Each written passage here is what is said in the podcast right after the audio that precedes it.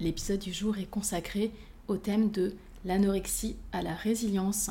Comment fait-on pour se relever après des années d'anorexie? Aujourd'hui, je reçois Ilana qui, après cinq années d'anorexie très sévère et dont deux années euh, à l'hôpital, a pu se reconstruire, a pu survivre à cette maladie et euh, elle nous explique en fait comment elle a fait pour ce retour à la vie, ce qui l'a aidé dans son parcours et ce que l'anorexie lui a appris aussi. Je suis vraiment honorée de vous présenter son magnifique parcours de résiliente qui est une très très belle leçon de vie. Bienvenue dans le podcast Alchimiste ta vie pour apprendre à transformer le plomb de tes épreuves en or de possibilités nouvelles.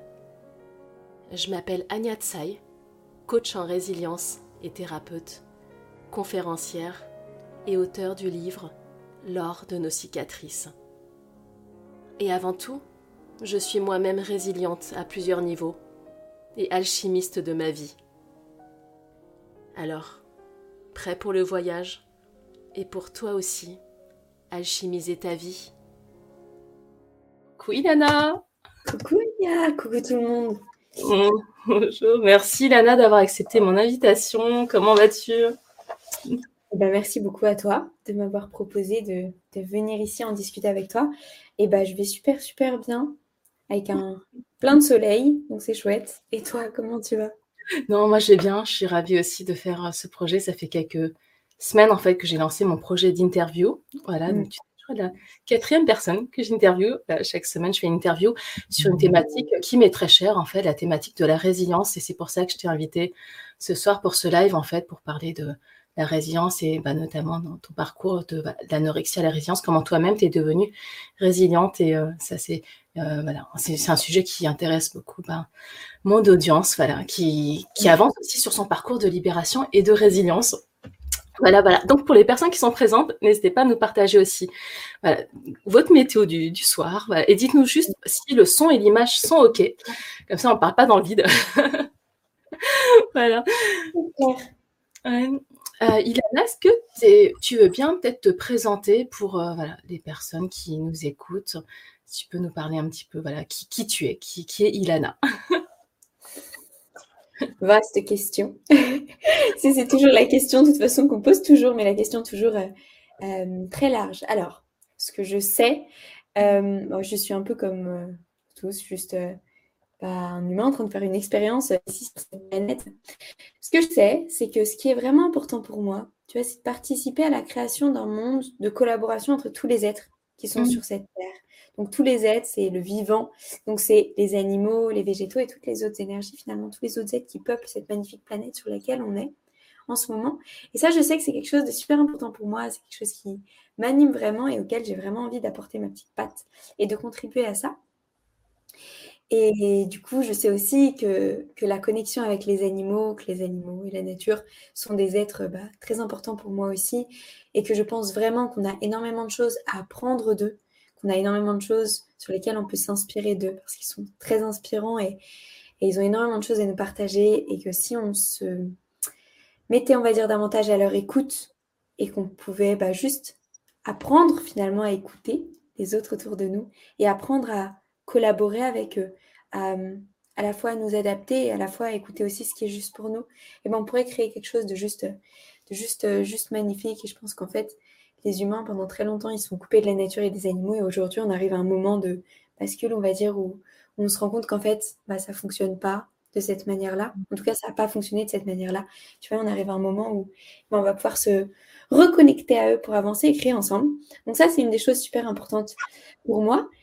Et bah, sinon, dans mon parcours, et c'est ça dont on va parler aussi ce soir, j'ai eu une, une période d'anorexie qui a pris beaucoup de place pendant cinq ans et euh, qui a été très importante pour moi et qui était vraiment, tu vois, le.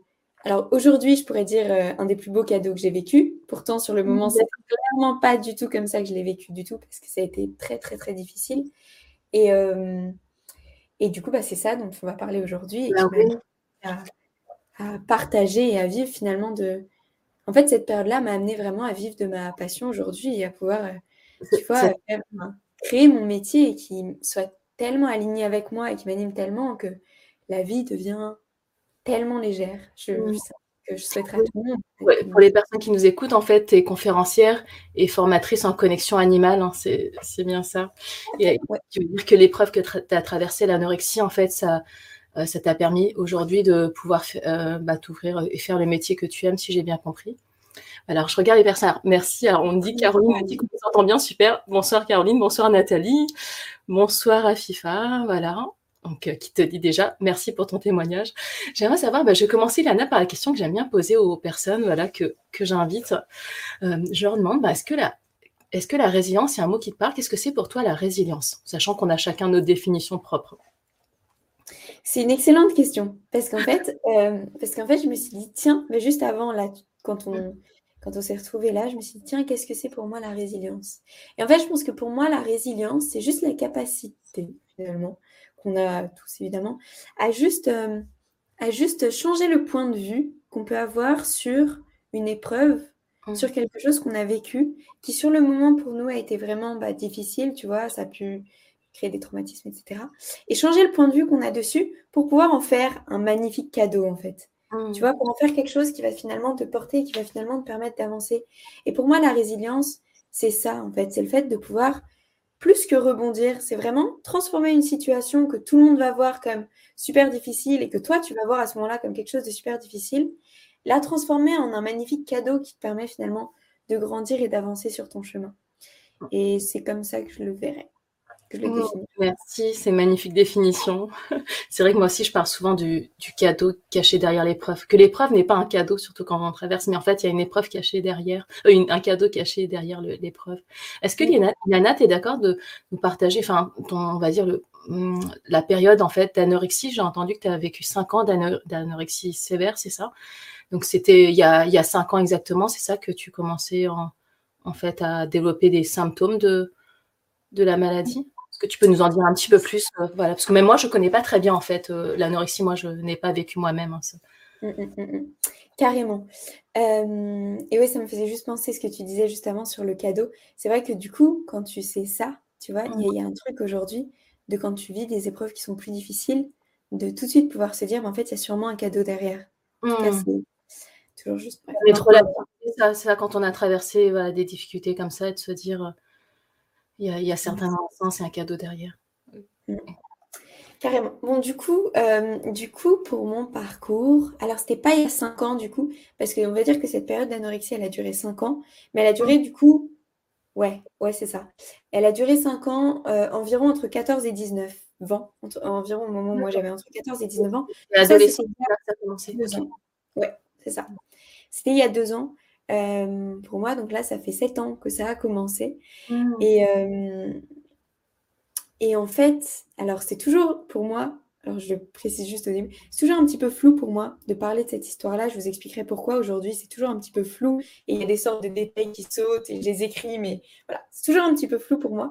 Mais en fait, ce qui s'est passé, c'est que je sais qu'il y a cinq ans, non, il y a sept ans du coup, au début, euh, en fait, en fait j'avais eu un immense stress parce que je passais au lycée et que euh, d'un coup d'un seul, je me suis posé énormément de questions sur mon orientation, sur où est-ce que j'allais, sur, euh, sur, euh, bah, sur toute cette orientation-là, tu vois, sur qu'est-ce qui était vraiment important pour moi, etc. Et en fait, l'élément déclencheur, un des éléments déclencheurs, ça a été, il y en a eu deux des stages comme ça qui ont déclenché à chaque fois quelque chose, mais en fait, un des éléments déclencheurs, ça a été que mon rêve depuis que j'étais toute petite, c'est de travailler dans la police et de faire des enquêtes, donc dans la police judiciaire. Mmh savoir que les animaux avaient toujours été hyper importants pour moi aussi depuis que je suis toute petite, la nature aussi, et, euh, faisait vraiment partie de ma vie, de ma famille, de mon monde, de tout, tu vois, pour moi. Et en fait, mon rêve de travailler dans la police, il était là depuis toujours. Et c'était vraiment un truc qui n'était pas explicable pour moi. Je ne pouvais pas expliquer, mais je savais que c'était quelque chose qui me portait, qui m'animait profondément. Et en fait, ce qui s'est passé, c'est que à la fin de mon année donc de troisième, en fait, j'ai fait un premier stage dans cet environnement-là, donc dans l'environnement de la police, etc. Euh, et, en fait, ce stage-là, bah, pareil, c'est super bien passé. Mais ça a commencé à la fin du stage à me poser beaucoup de questionnements, en fait. Parce que je me suis rendu compte que je trouvais ce milieu magnifique, tu vois, que je trouvais ce milieu génial. Mais je commençais à me dire, mais je comprends pas, parce qu'en fait, j'ai l'impression que c'est une sorte de passion, mais que c'est pas vraiment ça pourquoi je suis fait. Et en fait, ça m'a totalement brouillée. C'était un passage au lycée totalement classique, mais pourtant, ça a été une oh. sorte de déclencheur de, en fait, je sais.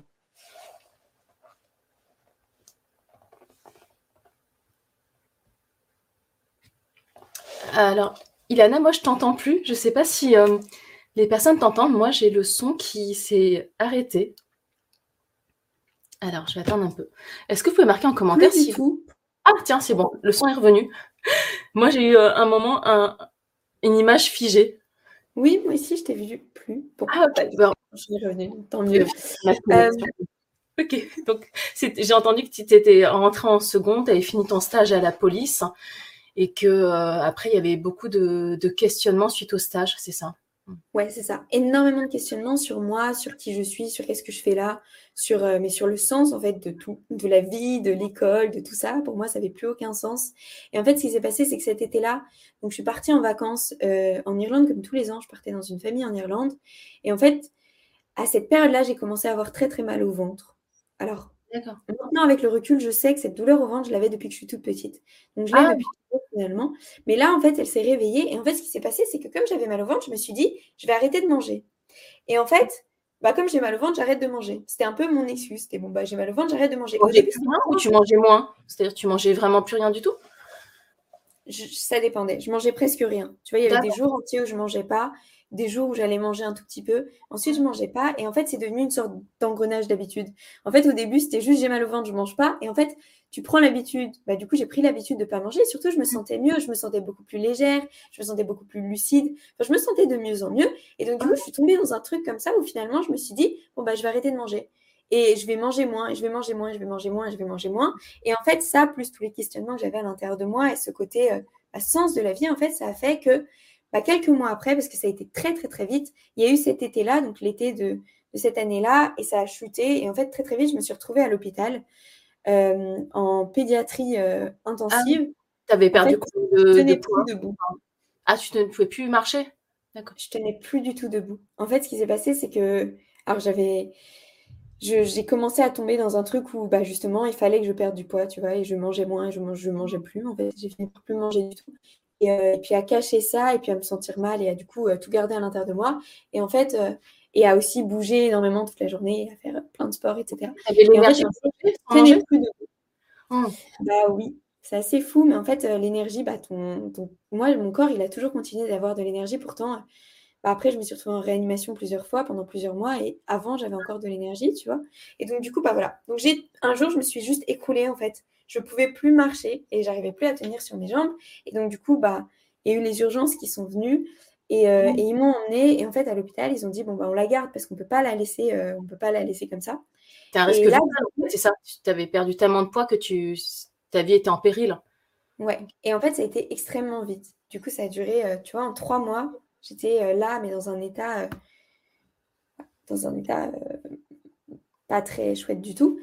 Et en mmh fait, et en fait bah, je me suis retrouvée à l'hôpital. Et là, ça a été pour moi très, très difficile. J'étais désespérée parce qu'en fait, on m'a dit, bon, bah maintenant, tu vas être dans l'hôpital, enfermée dans une chambre, pas de connexion Internet, pas de, connexion, pas de téléphone et surtout aucun contact avec la nature et avec les animaux. Et moi, j'avais un lien particulier avec mon poney que j'allais, bah, je m'occupais de lui tous les soirs, tous les week-ends, je passais tout mon temps dans la forêt avec lui et avec les animaux aussi, tu vois. Et là, je me suis retrouvée coupée de tout ce qui était important pour moi. Et pour moi, ça a été une déchirure intérieure et j'ai l'impression vraiment à ce moment-là que jamais je me remettrais de ça. Tu vois, je pensais que ce serait insurmontable et que je ne tiendrais pas deux jours dans cet hôpital parce que simplement, mais le, monde, la vie n'avait plus aucun sens pour moi si j'étais coupée de la nature et des animaux. Tu vois Déjà, plusieurs semaines ou plusieurs mois à l'hôpital, c'est ça? Enfin, tu étais hospitalisée Ouais, là, pour cette fois-ci, pour la première fois, je suis restée quatre mois. Et en fait, ce qui s'est passé, c'est que c'est là où j'ai découvert la connexion animale au tout début. En fait, deux jours après que je suis arrivée, ma mère est arrivée pour me donner mes affaires parce que c'était le jour où on l'avait appelée pour dire Ilana reste à l'hôpital. Et moi, j'avais pas le droit à des visites non plus, ou très très très peu de visites, parce qu'en fait, ça on en reparlera, mais les conditions pour l'anorexie, c'est vraiment, euh, tu es en prison en fait. On t'enferme dans une chambre, ah rien, pas de visite, pas de sortie, pas de téléphone, pas Même la famille, les parents ne peuvent pas venir euh, te voir? Alors ça dépend des gens tu as plus ou moins de droits en fonction, mais tu peux avoir pas du tout de parents ou alors juste deux heures le dimanche, tu vois. Et, et c'est vachement, vachement difficile parce que, parce voilà, on, te dit que c'est pour te couper de ton environnement qui a créé cette maladie-là, mais ça n'a strictement rien à voir parce que c'est pas du tout en lien avec ça. Mais bon, du coup, il y a tout ce truc-là qui est vachement. Euh, bah, moi, je savais même pas que c'était possible à ce moment-là. Et, euh, et, en fait, ce qui s'est passé, c'est que ma mère, quand elle est venue me voir, elle m'a dit Je viens de rencontrer quelqu'un. Et cette personne-là, elle a elle peut se connecter aux animaux, il suffit d'aller dans son cœur et d'ouvrir son cœur et de se connecter à un animal, tu vois. Et à ce moment-là, j'y croyais pas du tout à ce truc-là. Hein. Mais alors pas du tout. Parce que je me suis dit, si c'était possible, tout le monde le ferait. Et en fait, comme j'étais là et que j'avais rien à faire, je me suis dit, je vais essayer. Et en fait, j'ai essayé et ça a fonctionné directement. Et du coup, je me suis dit, mais si ça, c'est possible, je vais faire plus que ça. Et j'ai fait que ça, que ça, que ça, de jour, de nuit, de jour, de nuit. J'ai fait que me connecter aux animaux pendant. À, l'hôpital, tu pouvais. C'est ça? Mm. D'accord. On avait tout un plan, euh, si tu veux. Enfin, bref, on avait créé énormément de choses pour que je puisse garder mon téléphone et pouvoir faire des connexions pour les gens. Parce que c'était vraiment ce qui me tenait en vie, on va dire. Tu vois, c'était vraiment un truc. Waouh, mm. si j'avais trouvé un truc qui m'animait tellement. Du coup, j'avais ma mère m'avait ramené un livre. On avait découpé dans le livre un espace pour le téléphone et comme ça, ça faisait livre. Et comme ça, quand il regardait mon placard, il voyait un livre. ah oui, d'accord. Le téléphone. Enfin bref, tout était fait, tu vois, de toutes les magouilles possibles et imaginables pour que je puisse garder mon téléphone et ainsi être au contact avec l'extérieur et pouvoir faire mes connexions en fait. D'accord, donc ça, ça donnait du sens en fait, euh, enfin, à rester en, vie, tu veux dire, d'avoir tout ça. Ok. Ouais. Et en fait, ce qui s'est passé, c'est que là, à ce moment-là, donc je suis ressortie de l'hôpital, j'ai repris une vie normale, entre guillemets. Pour les sortir, puisque tu avais repris du poids, c'est ça? Enfin, du coup, Exactement. Alors, la première fois, c'était en pédiatrie. Donc, la pédiatrie, on va dire que c'était plus light qu'après, quand j'étais euh, en réanimation et en hôpital psychiatrique, où là, c'est beaucoup plus, encore plus strict que ça. Mais là, en pédiatrie, oui, c'est ça. Il fallait reprendre un certain poids, mais c'était beaucoup plus léger qu'après les autres euh, parcours que j'ai eus. Et euh, La première hospitalisation, la pédiatrie, c'est ça Et après, tu as été hospitalisée d'autres fois, si j'ai compris? Ouais, exactement. D'accord. D'accord. Et, euh, et, en fait, euh, et en, fait bah, en ressortant, tu vois, bah, j'ai repris ma vie normale, j'étais très heureuse, tout allait bien. Et en fait, je trouvais que ça avait absolument aucun sens, que cette vie n'avait pas de sens, que l'école n'avait pas de sens, que ce que je voyais n'avait pas de sens. Je me disais, mais je comprends pas ces humains, je ne comprends pas le monde. Et surtout, euh, j'ai dit, à ce moment-là, je me suis dit, mais moi, je vais tout arrêter, je veux faire que de la connexion animale. C'est ce qui m'anime, c'est ce qui me porte, c'est ce que j'aime profondément, je vais faire que ça. évidemment, quand tu as 15 ans, tu dis, je vais tout arrêter pour faire que de la communication animale. La personne te dit, mais oui, tu as raison, quelle excellente idée, pourquoi est-ce qu'on n'y avait pas pensé plus tôt? Tu vois, tout le monde te dit, mais non, mais c'est n'importe quoi, c'est... tu vas pas vivre de ça, finis tes études, blablabla, enfin bref, énormément de choses. Mmh. Euh, et, du coup, bah, pas longtemps après, quelques mois après, pareil, et bah, je me suis retrouvée cette fois-ci en réanimation. Et, euh, et là, je suis restée. Euh, bah, je suis restée plusieurs semaines déjà en réanimation parce que là, j'avais un. Là, l'anorexie avait repris, c'est ça? Enfin, du coup, tu avais perdu du poids en sortant? Mmh, mmh. Elle est jamais partie en fait. J'ai pas perdu du poids tout de suite en sortant, mais, mais en sortant, bah, j'ai maintenu, on va dire, mon poids pendant quelques temps. Et au bout d'un moment, ça a été trop difficile. Et en plus, il y avait de nouveau un élément déclencheur qui a été un deuxième stage dans la police. Et là, cette fois-ci, ça a été hyper fort pour moi parce que je me suis éclatée. J'ai adoré ce stage-là pendant les deux semaines. Et les deux derniers jours de mon stage, j'écrivais dans mon carnet en pleurs. Et je ne comprends pas. Ma mission, c'est d'aider les animaux et je ne sais pas comment je vais aider les animaux en travaillant dans la police. Et je ne savais pas ce que je disais mission, je ne savais pas ce que c'était. Et en fait, je ne comprenais pas moi-même, tu vois, parce que pour moi, ça me paraissait totalement illogique presque. Et là, du coup, bah, ça s'est écroulé à la suite de ce stage-là. Et là, je me suis retrouvée, pareil, euh, quelques mois après, euh, pouf, en réanimation pour plusieurs mhm. semaines. Premièrement en réanimation et ensuite dans une réanimation nutritionnelle parce que du coup, mon foie était désintégré, mes reins étaient désintégrés aussi. Ah oui, d'accord, les organes étaient atteints, tu veux dire Ok. Ouais. Mes organes, mon foie, enfin, plus rien ne fonctionnait du tout, tu vois, je faisais 25 bah, kilos, ce qui est moins de la moitié de mon poids actuel pour la même taille. Donc c'était assez... Euh, bah, en fait, tu avais perdu la moitié de ton poids. Ok, oui. D'accord. Et euh, tes, parents, tes proches euh, l'avaient remarqué, enfin, ils, avaient essayé de, de t'aider, enfin, ou de, parce que du coup, je ne sais pas comment peuvent réagir les, profs, les proches et comment ils peuvent aider peut-être euh, bah, quelqu'un qui, qui est anorexique, je ne sais Ouais. Alors, en fait, l'aider, oui, mais je pense qu'il y aurait une manière de faire. En fait, ce qui se passe, c'est que, évidemment, quand évidemment que mes proches ont tout fait pour m'aider, tu vois, ont mmh. tout fait, tout ce qu'ils pouvaient et tout. Alors, ce qui est vachement compliqué, c'est que quand tu vis cette anorexie-là, donc l'anorexie, c'est pas juste de la perte de poids et c'est pas juste un problème avec l'alimentation, mais on parlera de ça. A une source, quelque chose de beaucoup plus grand derrière. C'est juste les symptômes, en fait. Et ce qui se passe, c'est qu'à l'hôpital, tout ce qu'on fait, c'est traiter les symptômes. Juste traiter les symptômes. Et en fait, après, donc, il y a eu cette période de réanimation. Ensuite, été huit mois en hôpital psychiatrique. Et tous ces moments-là, on ne fait que de parler des symptômes, en fait. On te fait manger, c'est tout ce que tu as à faire. Tu dois manger et finir tes plateaux. En fonction de ça, tu as des droits. Et et reprendre du poids. Et tu as un contrat de poids et à partir d'un certain poids, tu peux sortir. Et il y a en fait, une charge psychologique avec enfin, il y a, ou, c'est juste on te fait manger? On n'a pas les moyens, tu vois. Ah, on n'a pas les moyens. La prise en charge psychologique, c'est tu vois un psy une demi-heure toutes les deux semaines et sinon, euh, sinon tu attends ton médecin pendant toute la semaine. Juste, tu attends ton médecin parce que tu n'as pas d'autres activités, en gros. Tu vois? Donc, en fait, le, soin en, en soi, c'est manger, se peser et atteindre son contrat de poids et voir, en fait, les seules questions qu'on te pose quand tu es comme ça en hôpital psychiatrique ou là, par en réanimation, les seuls trucs qui intéressent, c'est qu'est-ce que tu ressens quand tu manges? Est-ce que ça te stresse? Qu'est-ce que tu ressens quand tu vois que tu as repris du poids? Est-ce que ça t'angoisse? Mais c'est totalement stupide parce que, parce qu'en fait, euh, c'est un symptôme, ça. Mais si tu traites le symptôme et que tu oublies le fait que bah, cette personne-là, elle vient mal-être pour se retrouver là, on ne se retrouve pas en réanimation, on ne se met pas autant en souffrance finalement, parce que c'est vrai que les médecins me disaient, mais comment est-ce que tu peux être encore en vie? Euh, On ne se met pas autant en souffrance et on ne fait pas autant de mal finalement à son corps aussi, juste parce qu'on a un problème avec, euh, avec l'alimentation, tu vois. Ils n'ont jamais cherché en fait, la, raison, pour quelle raison en fait euh, tu avais perdu autant de poids et quelle est la source du mal-être, ils vont pas chercher ça? Très peu, très, très peu. En fait, il y a des sortes de, tu sais, c'est un peu j'ai l'impression que c'est un peu, c'est juste un petit peu mieux. Ils se basent sur bah, ce qu'ils ont appris, les médecins. Et du coup, même ils se basent sur ce qu'ils ont appris, bah, ils se basent sur ce qu'ils ont appris. Donc, on dit que, en gros, c'est un peu de la faute des parents. Euh, en gros. Bien alors pour les euh, parents. Ok. C'est pour ça qu'on te coupe de tes parents d'ailleurs. C'est pour ça qu'on te coupe de tes parents et de ta famille parce qu'on dit que c'est ah. eux qui ont un impact aussi là-dessus. Tu vois Donc t'imagines. En plus, c'est moi pour moi derrière il y a une grande culpabilité qu'on fait vivre aussi à toutes les personnes qui t'entourent en disant qu'en gros c'est leur faute aussi. Tu vois Donc en fait tout est retourné. Aujourd'hui quand je regarde les trucs, je me dis mais on peut pas aider des gens comme ça. C'est pas comme ça qu'on va aider les gens et même les familles. On cherche un peu le motif, un peu le coup, on cherche le coupable un peu, c'est ça. Et du coup, euh, ok. Et tandis que dans ton cas, il n'y avait rien à voir avec ta, famille. En fait, c'était juste. Euh, non. Euh, oui, il y a eu des trucs, pas qui ont à voir avec ma famille du tout, qui ont à voir avec moi, comment est-ce que j'ai vécu des mmh. situations dans ma famille. Mais eux, ils y peuvent rien. Ils ont fait du mieux qu'ils pouvaient avec ce qu'ils avaient, avec ce qu'ils savaient, avec tout ça, tu vois. Donc, ils y peuvent rien. Il y a eu des situations, forcément, qui ont eu un impact sur moi et j'ai su. Mais c'est pas du tout en lien avec eux, c'est en lien avec moi. Et en lien avec moi, ce que j'avais euh, bah, à l'intérieur de moi, ce que ça a été réveillé. Ils auraient pu me dire, euh, tu sais, c'est toujours la même chose, c'est finalement comment est-ce qu'on interprète, comment est-ce qu'on vit les différentes situations. ce qui m'aurait, on va dire, euh, perturbé, ça aurait pu être qu'un soir, on m'aurait dit, je sais pas, moi, on m'aurait fait le plus beau des compliments, tu vois, me dire à quel point je suis extraordinaire. Et ça aurait pu être ça qui m'aurait perturbé et créé un immense truc qui a fait que. Enfin bref, en fait, on ne contrôle pas du tout ce que les gens vont vivre par rapport à toutes les situations qui se passe.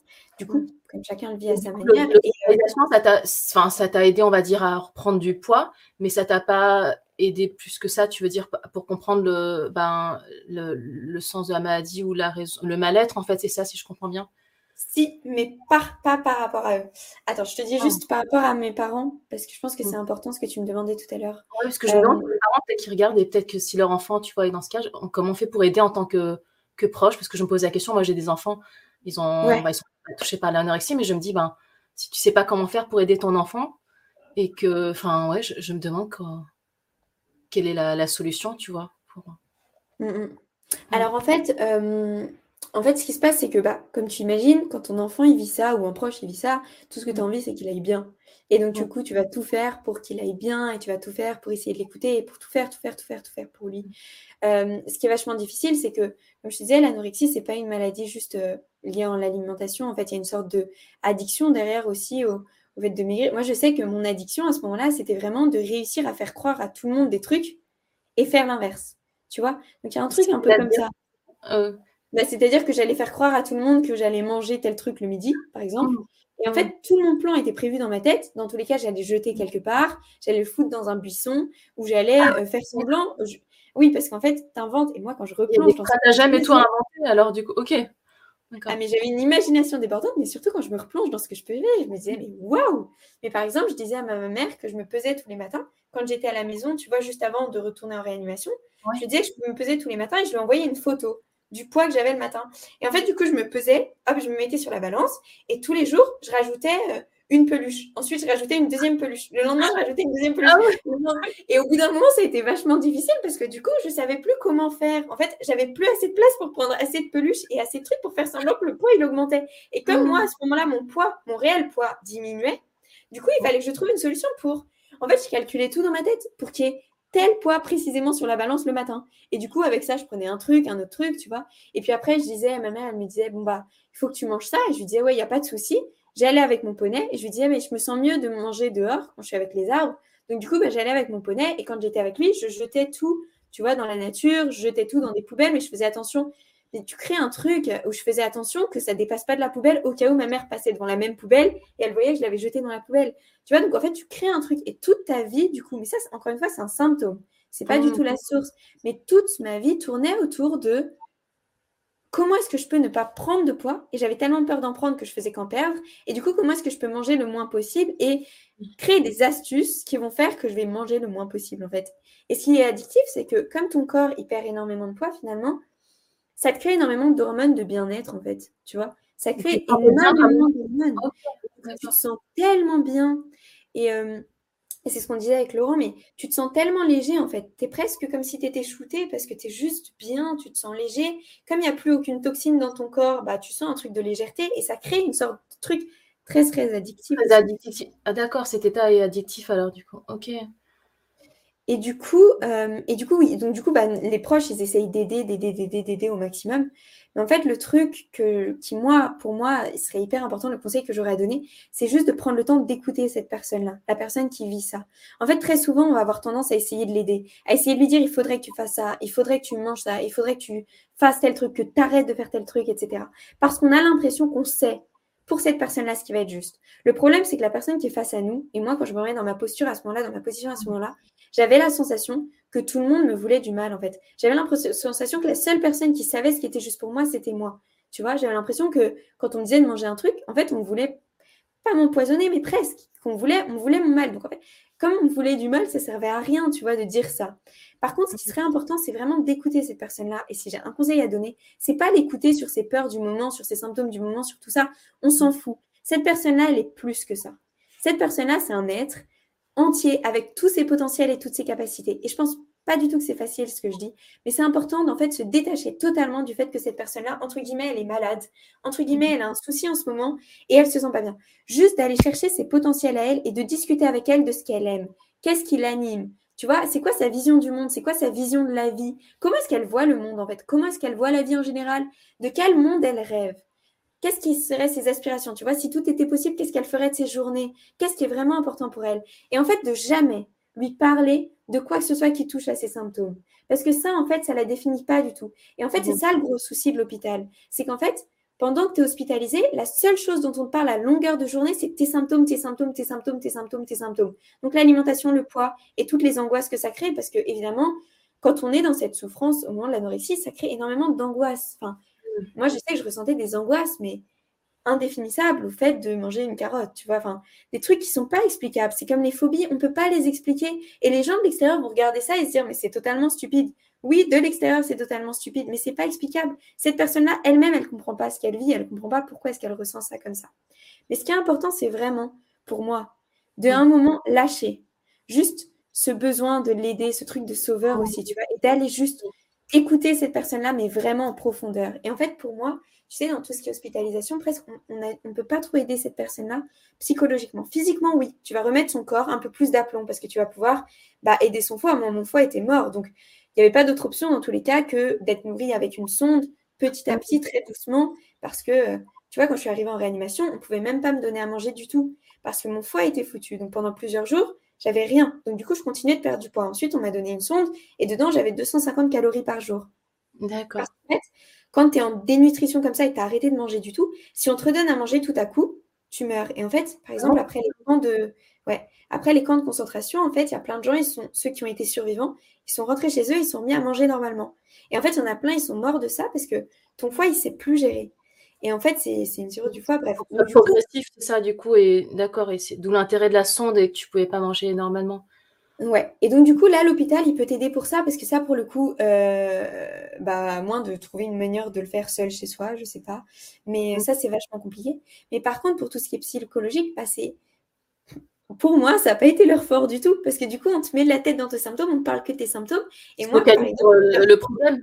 Et du coup, ça devient même limite ton, ça devient identitaire, quoi. On s'identifie à la identité, exactement. Et il y avait des groupes de parole, justement, tu vois. Et, et moi, vraiment, je te dirais, bah, je te partagerai pourquoi est-ce que moi, pour moi, j'étais bah, une, des seules amies que je connais à m'en être vraiment sortie. Une seule des seules personnes avec qui j'étais à m'en être vraiment sortie. Avoir été aussi loin que moi et à m'en être sortie. Euh, parce qu'en fait, il y avait des groupes de parole euh, avec une psychologue. Une fois et ça t'a aidé, les groupes de parole? Avec le... C'était intéressant, mais moi, je voyais tout le monde qui disait c'est mon identité, c'est mon identité, c'est ah compliqué, parce que cette maladie-là, ça devient une identité. Et moi, je l'ai regardé, je n'avais pas cette sensation que pour moi, c'était une identité. Et parce qu'en fait, euh, bah, comme on, tout tourne autour de ça, forcément, bah, ça devient une identité. Tu vois, tu es qu'avec des gens, on te parle d'anorexie, anorexie, anorexie. Quand tu parles, et c'est ça qui a été c'est pour ça que je dis que c'est vachement important d'écouter la personne qui est face à nous, mais vraiment d'aller chercher ses rêves, d'aller chercher ce en quoi elle croit. Et pas là pour la contredire, et pas être là pour lui dire non mais c'est totalement stupide ce que tu dis, ça marchera jamais, ou c'est quoi cette vision du monde trop utopiste ou trop idéaliste, tu vois? Non, ça on s'en fout. Juste, on apprend à écouter. Je pense, je dis ça parce que je pense qu'en ce moment, on a de plus en plus besoin d'apprendre à écouter les autres. Et je pense que ça, c'est un truc qu'on ne sait pas vraiment bien faire. Mais c'est l'autre vraiment ce que tu dis, je trouve que c'est fondamental, c'est hyper intéressant parce que moi, je fais un parallèle avec des personnes que, que j'accompagne. Moi, j'accompagne beaucoup bah, euh, des victimes de violences sexuelles. Et d'ailleurs, euh, parmi euh, certaines personnes qui avaient subi des violences sexuelles, j'ai eu des personnes qui avaient aussi bah, des symptômes d'anorexie. J'ai même une personne qui était venue, je me rappelle, à un groupe de parole avec sa sonde. Et c'est vrai qu'en groupe de parole, ben, tu vois, où les personnes qui ont vécu des épreuves en telles que des violences, notamment des violences sexuelles, et eh ben, on n'a pas envie qu'on nous parle à longueur de journée de, euh, de viol ou d'inceste ou de violence sexuelle, parce qu'à un moment, enfin, moi, je connais aucune victime qui a envie de, le rester et que tu n'as pas envie que ça devienne ton identité parce que tu veux pas qu'on te définisse par ça. Donc, et, on te met comme dans des cases et que c'est pas, on est euh, autre chose qu'une épreuve, quoi. Toi, tu parles d'anorexie, que ce soit des violences, etc. Mais enfin, je connais personne qui a envie d'être défini par ça. Enfin, on veut pas que ce soit tatoué sur notre front, tu vois. Donc, je trouve ça essentiel que tu dis de pas se focaliser tout le temps sur le problème, parce qu'à un moment, si on voit on a l'attention focalisée sur le problème, on peut pas voir la solution. en tout cas, moi, je vois les choses comme ça. Et qu'à un moment, bah, la personne, qu'est-ce qui la passionne Est-ce qu'elle a des hobbies, des choses qui, voilà, qui la mettent en joie ou euh, des, choses qui la, la, la, font vibrer, quoi, en fait. C'est ça. Et même, ouais, c'est ça. Ce qui l'a fait vibrer, même plus loin que ça, j'irais vraiment chercher sa vision du monde, tu vois, sa vision de la vie. Euh, et ça, je te dirais pourquoi après, mais je pense que c'est hyper important d'aller vraiment creuser tout ce truc vision du monde, vision de la vie, vision de l'être. Enfin, juste aller, aller discuter avec ça, de ça avec elle et vraiment bah, aussi l'encourager dans ce qui est juste, dans ce qui résonne à l'intérieur d'elle, dans ce que son cœur lui dit, dans ce qui la fait vraiment vibrer. Et en fait, tu vois, à l'hôpital, par exemple, les médecins, bah, comme ils te mettent tout le temps dans cette case de personnes malades, tout ce que tu dis, bah, en fait, comme tu es quelqu'un, et en, plus malade psychiatrique, parce que du coup, c'est en hôpital psychiatrique, c'est une maladie, entre guillemets, maladie et entre guillemets psychiatrique. Donc, on te dit que tu as un problème dans ta tête, et les gens qui ont un problème dans leur tête, on leur fait pas trop confiance. Donc, en fait, tu, tu aux yeux, à leurs yeux à eux, tu es quelqu'un qui ment, tu es quelqu'un, donc tu es une menteuse, à qui on ne peut pas faire confiance, et une personne malade, anorexique. Donc, en fait, toi, à leurs yeux, c'est ces étiquettes-là que tu as sur le front. Et du coup, évidemment, on parle de tes proches aussi, de on parle à tes proches comme ça. Et du coup, bah, c'est vachement compliqué pour eux aussi. Parce qu'eux, ils savent que tu es plus que ça. Mais c'est important. C'est difficile parfois, tu sais, de faire la différence entre, OK, enfin, comment est-ce que je me positionne aussi par rapport à ça? Et moi, je sais qu'il y a eu des moments, et je m'en souviens très, très bien. Et ça, c'est des moments que j'ai, sur lesquels je me suis dit, c'est là où, c'est là où je te dirais tout ce que cette période m'a apporté. Mais c'est immense, tous les cadeaux qu'il y a eu derrière.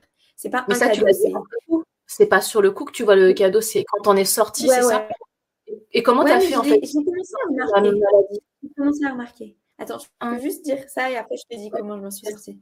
Mais en fait, le truc, c'est que, ouais, ce qui s'est passé, c'est que plusieurs fois, tu vois, j'ai essayé d'exprimer ce que j'aimais. J'ai essayé d'exprimer ce qui était vraiment important pour moi. J'ai essayé d'exprimer, par exemple, pourquoi est-ce que je mangeais pas d'animaux depuis que j'avais 12 ans? Euh, parce que, mmh. bah, les c'est mes amis, tu vois, je peux pas faire autrement, enfin, c'est mes amis en fait. Et on me disait tout le temps, mais non, mais tu mens, c'est juste parce que tu es quelqu'un de malade, tu as toujours été malade, et du coup, c'est pour ça que tu manges pas d'animaux. C'est pas parce que c'est tes amis, c'est n'importe quoi de dire ça. Et bref, que des trucs comme ça. Ou quand je disais que moi, mon... ce que j'aimais le plus au monde, bah, justement, c'était les animaux, c'était la nature, etc. Tout le temps, on me disait, mais non, mais ça, c'est parce que tu es quelqu'un de malade, en gros, qui fuit la réalité ou des trucs comme ça, ah. tu vois. Donc, Je sais pas, on te ramène à la maladie, alors du coup, j'ai l'impression, quand ah tu dis on est malade. Oui, c'est ça. C'est pour ça que c'est si important d'aller écouter les gens, mais pleinement, tu vois. Et c'est juste ça. C'est juste ça, vraiment, le plus beau, le plus grand conseil, c'est ça. Et aussi, deuxième petit conseil, c'est de pas, et ça, c'est, alors ça, je dis pas encore une fois que c'est facile du tout, mais c'est de pas tomber dans ce truc du sauveur aussi. Qui va essayer de tout mm. faire pour aider la personne qui est face à nous. Et encore plus si c'est des enfants. Parce que moi, je sais que mes parents, ils ont tout fait. Ma maman, elle a tout fait. Elle a, à ce moment-là, elle a, elle a pris des rendez-vous avec X ou Y trucs qui pouvaient me faire à la fois des soins à distance, à la fois des rééquilibrages, à la fois des trucs comme ça. D'ailleurs, ces personnes-là m'ont même pas demandé à moi si j'étais OK. Donc, voilà. Ah en termes d'éthique, je sais pas. Mais en tout cas, ce qui est sûr, c'est que euh, on va essayer de tout faire pour aider la personne qui est face à nous, mais le problème, c'est que c'est important de voir aussi que cette personne-là, à ce moment-là, elle n'en a peut-être pas envie, parce qu'elle a besoin de vivre cette période-là. Et moi, je sais que cette période-là, c'était le plus nécessaire de traverser ça, en fait, tu veux dire. Ok. Moi, ça a été mon plus gros tremplin. Donc, en fait, à ce moment-là, je pense que, bah, je suis même sûre que mon âme, elle savait que j'avais besoin de vivre ça. Tu vois, que j'avais mmh. besoin de vivre ça. Donc, tu avais beau tout faire pour m'aider, ça ne sert à rien parce que moi, j'avais envie et besoin de vivre cette période-là parce que je savais ce que ça allait m'apporter. Et ça, je pense que c'est important de voir ça aussi. Quand on voit une personne qui souffre comme ça, bah, on va avoir tendance à tellement souffrir pour elle et avoir la sensation qu'on sait, nous, de notre point de vue, ce qui est mieux pour elle. Alors qu'en fait, peut-être qu'on se trompe, parce qu'en fait, peut-être que ce qu'on croit qui est mieux, bah, c'est pas ça qui est mieux. Et en fait, je pense que c'est ça qui est important. On connaît tous des gens dans notre entourage qui ont vécu des périodes les plus difficiles. Et c'est cette période-là qui leur ont permis de rebondir et qui ont été un tremplin pour qu'ils puissent vivre une vie beaucoup plus légère et beaucoup plus heureuse aujourd'hui. Et c'est bah, la résilience, simplement. Mais c'est hyper important de le voir et de se dire qu'en fait, on est qui, nous, personnages extérieurs, tu vois, pour juger et pour dire non, cette période-là, que cette personne-là que j'aime vit, elle n'est pas OK. Et il faudrait qu'elle le vive autrement. Il faudrait que, qu'elle vive les choses autrement. Et moi, je me dis aujourd'hui, mais en fait, on est qui pour donner notre avis là-dessus? Cette personne-là, elle a besoin de vivre cette épreuve. Et bah, et bah, je vais l'accompagner dans cette épreuve-là, évidemment. Je vais être là, je vais être à l'écoute. Je vais essayer de tout faire pour elle, on est bien d'accord. Mais juste, je ne vais pas oublier qu'elle a sûrement besoin aussi de cette épreuve-là. Et du coup, c'est important de respecter presque euh, pas son choix, même si c'est un choix totalement inconscient, mais mais, mais le fait que s'il y a un cadeau derrière et que si elle le vit comme ça, c'est aussi qu'elle en a sûrement besoin.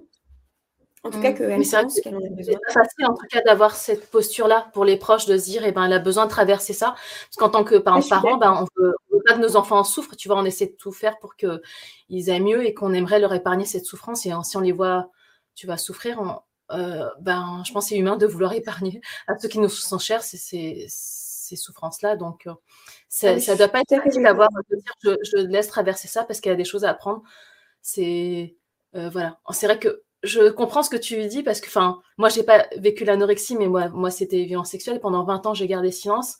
Et fois on se dit, mais pourquoi Mais moi, j'avais besoin de traverser ça, 20 ans de solitude et de silence. C'est comme une sorte de traversée du désert, c'est dur à expliquer. Et gens me disent, mais tu regrettes pas, Ania, d'avoir parlé 20 ans après, d'avoir porté plein de 23 ans après les faits? Je dis, mais en fait, non, j'avais besoin de ce temps-là pour apprendre des choses sur moi. Et à un moment, bah, je suis sortie du silence quand j'étais prête. Mais ce chemin-là, en fait, les gens ne peuvent pas porter ma souffrance à ma place, en fait. Je comprends qu'on ne veuille pas souffrir, mais les gens n'avaient pas euh, connaissance à ce moment-là, moi, de l'épreuve que je traversais parce que j'ai gardé pour moi. Mais tu sais, ce chemin de solitude, quelquefois, je dis non, en fait, finalement, je regrette pas d'avoir gardé 20 ans en silence parce que ça m'a permis d'en arriver là aujourd'hui. Alors bien sûr, je souhaite à personne bah, de, bah, de faire tout ça, parce qu'à l'époque, j'avais pas Internet, il n'y avait pas YouTube, mais aujourd'hui, je comprends la traversée du désert. Euh, parce que je pense que c'était un chemin nécessaire dans mon cas, pour mon évolution. Mais c'est vrai que sur le coup, c'était franchement pas facile. Je peux, je peux le dire avec du recul. Mais euh, ouais, je, peux comprendre ce que tu dis en fait par rapport à ça. À un moment, c'est peut-être un chemin d'évolution nécessaire et que euh, moi, je voulais pas qu'on m'aide en fait. Pourtant, on m'a tendu des perches, mais j'ai pas voulu les saisir bah parce que j'étais pas prête. Peut-être c'est ça en fait. On tendait des perches, mais tu n'étais pas prête à les saisir ou c'était pas le moment où tu n'avais pas envie. C'est ça, si je comprends bien. Ouais, c'est exactement ça. Je pense, alors consciemment, euh, je pouvais te dire que j'en avais envie, hein, euh, à moitié d'ailleurs, mais euh, à l'intérieur de moi, je pense que je savais. Et tu sais, j'ai toujours su, alors ça c'est peut-être, tu sais, dans tous ces moments vachement difficiles qu'on peut vivre, là c'est un, truc qui me vient. Mmh. Mais c'est de pas oublier qu'il y a toujours la lumière au bout du tunnel, parce que moi je sais qu'il y a eu des moments de, bah, d'angoisse, de tristesse, de dépression juste tellement intense parce que j'étais désespérée de la vie, du monde, de tout en fait. Et, j'avais l'impression que ça allait jamais s'arrêter. Je me souviens à ces moments-là, je sais pas d'où ça venait, mais peu importe, à ces moments-là où j'avais vraiment envie de partir de la terre parce que j'en pouvais plus en d'être ici. Et ben dans ces moments-là, je me souviens parce que je regardais parfois devant moi fixement et d'un coup je voyais un espace de lumière qui s'ouvrait. Et en fait c'est comme si, si ça me disait mais il a oublie pas, Genre, il y a toujours cette lumière-là au bout du tunnel. Tu vois, c'est pas parce que là, tu vis un truc difficile qu'il ne va pas y avoir cette lumière derrière. Et je pense que c'est pas forcément facile de se le rappeler. Alors, je sais pas si cette vision, ça venait de moi, peu importe en fait. Mais ce que je sais, c'est qu'à chaque fois, je me disais, allez, on continue. Parce que, en fait, euh, ouais, allez, on continue. Tu vois, on continue le truc parce que je sais que bah il y a cette lumière là et c'est pas parce que là c'est extrêmement difficile parce que c'est extrêmement difficile quand on vit cette euh, épreuve là. En fait, je pense quelle qu'elle soit l'épreuve, c'est en fait justement c'est pour ça que je dis écoute. Tu vois, mais c'est vraiment de pas être. Euh, alors, on est d'accord qu'on ne peut pas comprendre parce que euh, quand je regarde avec un cerveau euh, normal, tu vois, quelqu'un qui arrête de manger, qui a un problème avec le fait de manger et qui maigrit, maigrit, maigrit, c'est pas compréhensible. On n'arrive pas à comprendre ça parce que c'est pas logique pour nous humains qui vivons notre vie normale, tu vois, ça paraît, c'est comme respirer et ça fait partie de la vie, c'est un truc pas logique. Mais par bah contre, l'important, c'est que peut-être qu'on peut pas comprendre, mais juste essayer, ouais, juste d'écouter et de voir juste plus loin. C'est juste ça. Parce qu'il y a toujours ce truc de, de en fait, ce qui est vraiment difficile, tu sais, on dit souvent la plus difficile des souffrances, c'est de ne pas être vu. De ne pas être vu tel que tu es. D'accord, oui, c'est vrai. De ne pas avoir cette. Et là, on, ne voit que la maladie, mais on ne voit pas toi, en fait. Et on ne voit que. D'accord, c'est ça. Là, j'ai des personnes qui, qui partagent. J'ai une question pour toi. Attends, il y a Caroline qui nous dit ça, ça, ça doit être tellement difficile pour un parent d'accompagner son enfant dans cette traversée. Et Caroline demande en fait, est-ce que si tu avais eu quelqu'un qui soit juste dans l'écoute de ta vision du monde, tu l'aurais accepté à ce moment-là? Je pense que oui. Je pense que c'est la hmm. seule personne que j'aurais accepté à ce moment-là. Tu vois, parce qu'en fait, euh, parce qu'en fait, alors ma sœur a été une grande aide pour ça aussi. Tu vois, parce qu'elle l'essayait et je me souviens, elle faisait énormément d'efforts pour ne pas me parler de ça. Elle était hyper angoissée parce qu'elle voyait que je perdais énormément de poids. J'étais vraiment en danger bah, de vie en fait. Elle essayait, elle faisait énormément d'efforts pour pas m'en parler du tout. Tu vois, parce qu'elle savait que c'était un truc qui n'était pas OK. Et elle, elle a été d'une immense aide pour moi à ce moment-là. Euh, mes parents aussi, ils essayaient, mais je pense qu'ils avaient beaucoup plus de mal. Ma mère avait plus de mal, en fait, à pas en parler parce que bah, ça prenait. Et je comprends, hein, c'était tellement prenant pour elle, cette angoisse aussi, que forcément, bah, c'était vachement difficile bah, de, de, de, Voilà. Mais je pense que oui, je pense que c'est. Tu sais, c'est. En fait, c'est ce qu'on attend. Moi, je pense que ce que j'attendais, c'était qu'on me voit vraiment. Et en fait, je vais te dire pourquoi. Parce que l'anorexie, j'ai compris pourquoi je l'avais vécue. Et je te partagerai ça juste après. Mais cette compréhension de pourquoi est-ce que je l'ai vécue, elle est vraiment en lien avec ce besoin d'être vu. On dit, donc la plus grosse des souffrances, c'est de ne pas être vu. C'est pas, mm. tu sais, ils ont fait des expériences avec des plantes, avec des bols de riz et tout. Bref, la plus grosse, on, est, on est fait à 70% d'eau. Euh, du coup, on réagit un petit peu comme l'eau. Dans l'eau, il y a des cristaux. On sait un petit peu, bah, je ne sais pas si vous savez ça, mais en gros, euh, on réagit. Donc notre corps aussi réagit, parce que notre corps est de l'eau, toutes ces cellules d'eau. Euh, notre corps, donc on réagit au, bah, aux mots qu'on peut donner. Et on voit que, par exemple, si on prend, imaginons trois bols de riz avec de l'eau, donc je fais le résumé vite fait, mais en gros, s'il y a trois bols de riz avec de l'eau dedans, tu en as un, un bol de riz, on lui donne de l'amour tous les jours. On lui dit je t'aime, t'es beau, t'es magnifique, t'es merveilleux, etc. Le bol de riz d'à côté, le même bol de riz. Le même bol de riz à côté, on l'insulte. Tous les jours, on lui dit mais t'es un gros connard, blablabla, t'es moche, t'es laid, t'es nus, t'es sale. Bref. Le troisième pot, on ne le regarde pas et on lui dit rien du tout. Le hmm. premier bol de riz qui pourrit, c'est pas celui qui est insulté. Parce que celui qui est insulté, il est vu. Celui qui pourrit en ah premier, c'est celui qui n'est pas regardé. Celui qui ignorait, d'accord, j'ai cru que c'était celui qui était insulté, mais c'est celui qui ignorait qui. Euh, ah ouais, c'est fou. Et on peut faire l'expérience avec des fleurs. Alors, je ne vous conseille pas de faire les. Moi, je préfère avec pas avec les fleurs, mais en gros, on pourrait le faire avec des plantes aussi. Et en fait, mm. celui, qui est, euh, celui à qui on envoie de l'amour, lui, il, fleu, il, germe du coup. Bah, il, germe, il devient. le même bol, le même, le même truc de riz, il y en a un qui germe. Parce de l'amour et euh, d'accord, et c'est en énergie, ben, ça se, oui, le, le reçoit. J'ai Carlos qui nous dit sujet fort intéressant, merci. Et Catherine qui demande eh ben, pour une maman, ça doit être affreux de voir le film se dérouler sous ses yeux, ne rien pouvoir faire pour son enfant, indépendamment du choix que tu fais. Parce que pour ta maman, ça devait être euh, sans doute très difficile, euh, Ilana. ça, je ne le remets pas du tout en, question, je suis tout à fait d'accord. Évidemment que ça doit être extrêmement difficile, pour ça que je vous disais, les conseils que je donne, je ne dis pas du tout qu'ils sont faciles à appliquer, à aucun moment je dis ça. c'est vraiment pas facile du tout. C'est presque un idéal, tu vois. C'est presque un idéal en se disant, si je peux tendre mm. un petit peu vers ça, mais je pense que tu vraiment une mauvaise compréhension, tu vois, de la maladie et tout, parce que, comme tu dis, le milieu médical va le définir par des symptômes, tandis qu'il y a vraiment bah, une compréhension, une mécompréhension de ce qui se passe à l'intérieur de la personne qui est en souffrance et le questionnement qu'on a, et que le symptôme n'est que juste, enfin, c'est juste le symptôme de autre chose de plus profond, enfin, et, et si on n'a pas enfin, peut-être que les médecins eux-mêmes n'ont pas traverser ça, tu vois, ils ne savent pas ce qu'on peut ressentir en tant que personne anorexique. Donc c'est peut-être difficile de l'accompagner si on n'a pas cette connaissance-là. Enfin, je, me demande, tu vois, c'est peut-être dur d'accompagner des gens qui ne savent, qui peuvent pas ressentir au fond d'eux de qu'est-ce que c'est exactement, et que c'est juste, bah, c'est juste une conséquence finalement. C'est pas et c'est pas c'est pas ça qu'il faut aller. Bien sûr, il faut traiter, mais il faut aller creuser un peu plus loin pour voir mais qu'est-ce qui se cache en dessous et qu'est-ce qu'il y a à l'intérieur et c'est quoi le, le, oui, quelle est la source en fait. C'est ça peut-être. Mm. Je suis tellement d'accord avec toi. Tu sais, moi, je le disais tout le temps aux médecins. Ça, c'est pour le coup, je leur ai beaucoup dit, mais c'est comme s'ils leur disaient, mais tu peux pas comprendre. Tu n'as jamais vécu ça? De quoi est-ce que tu parles?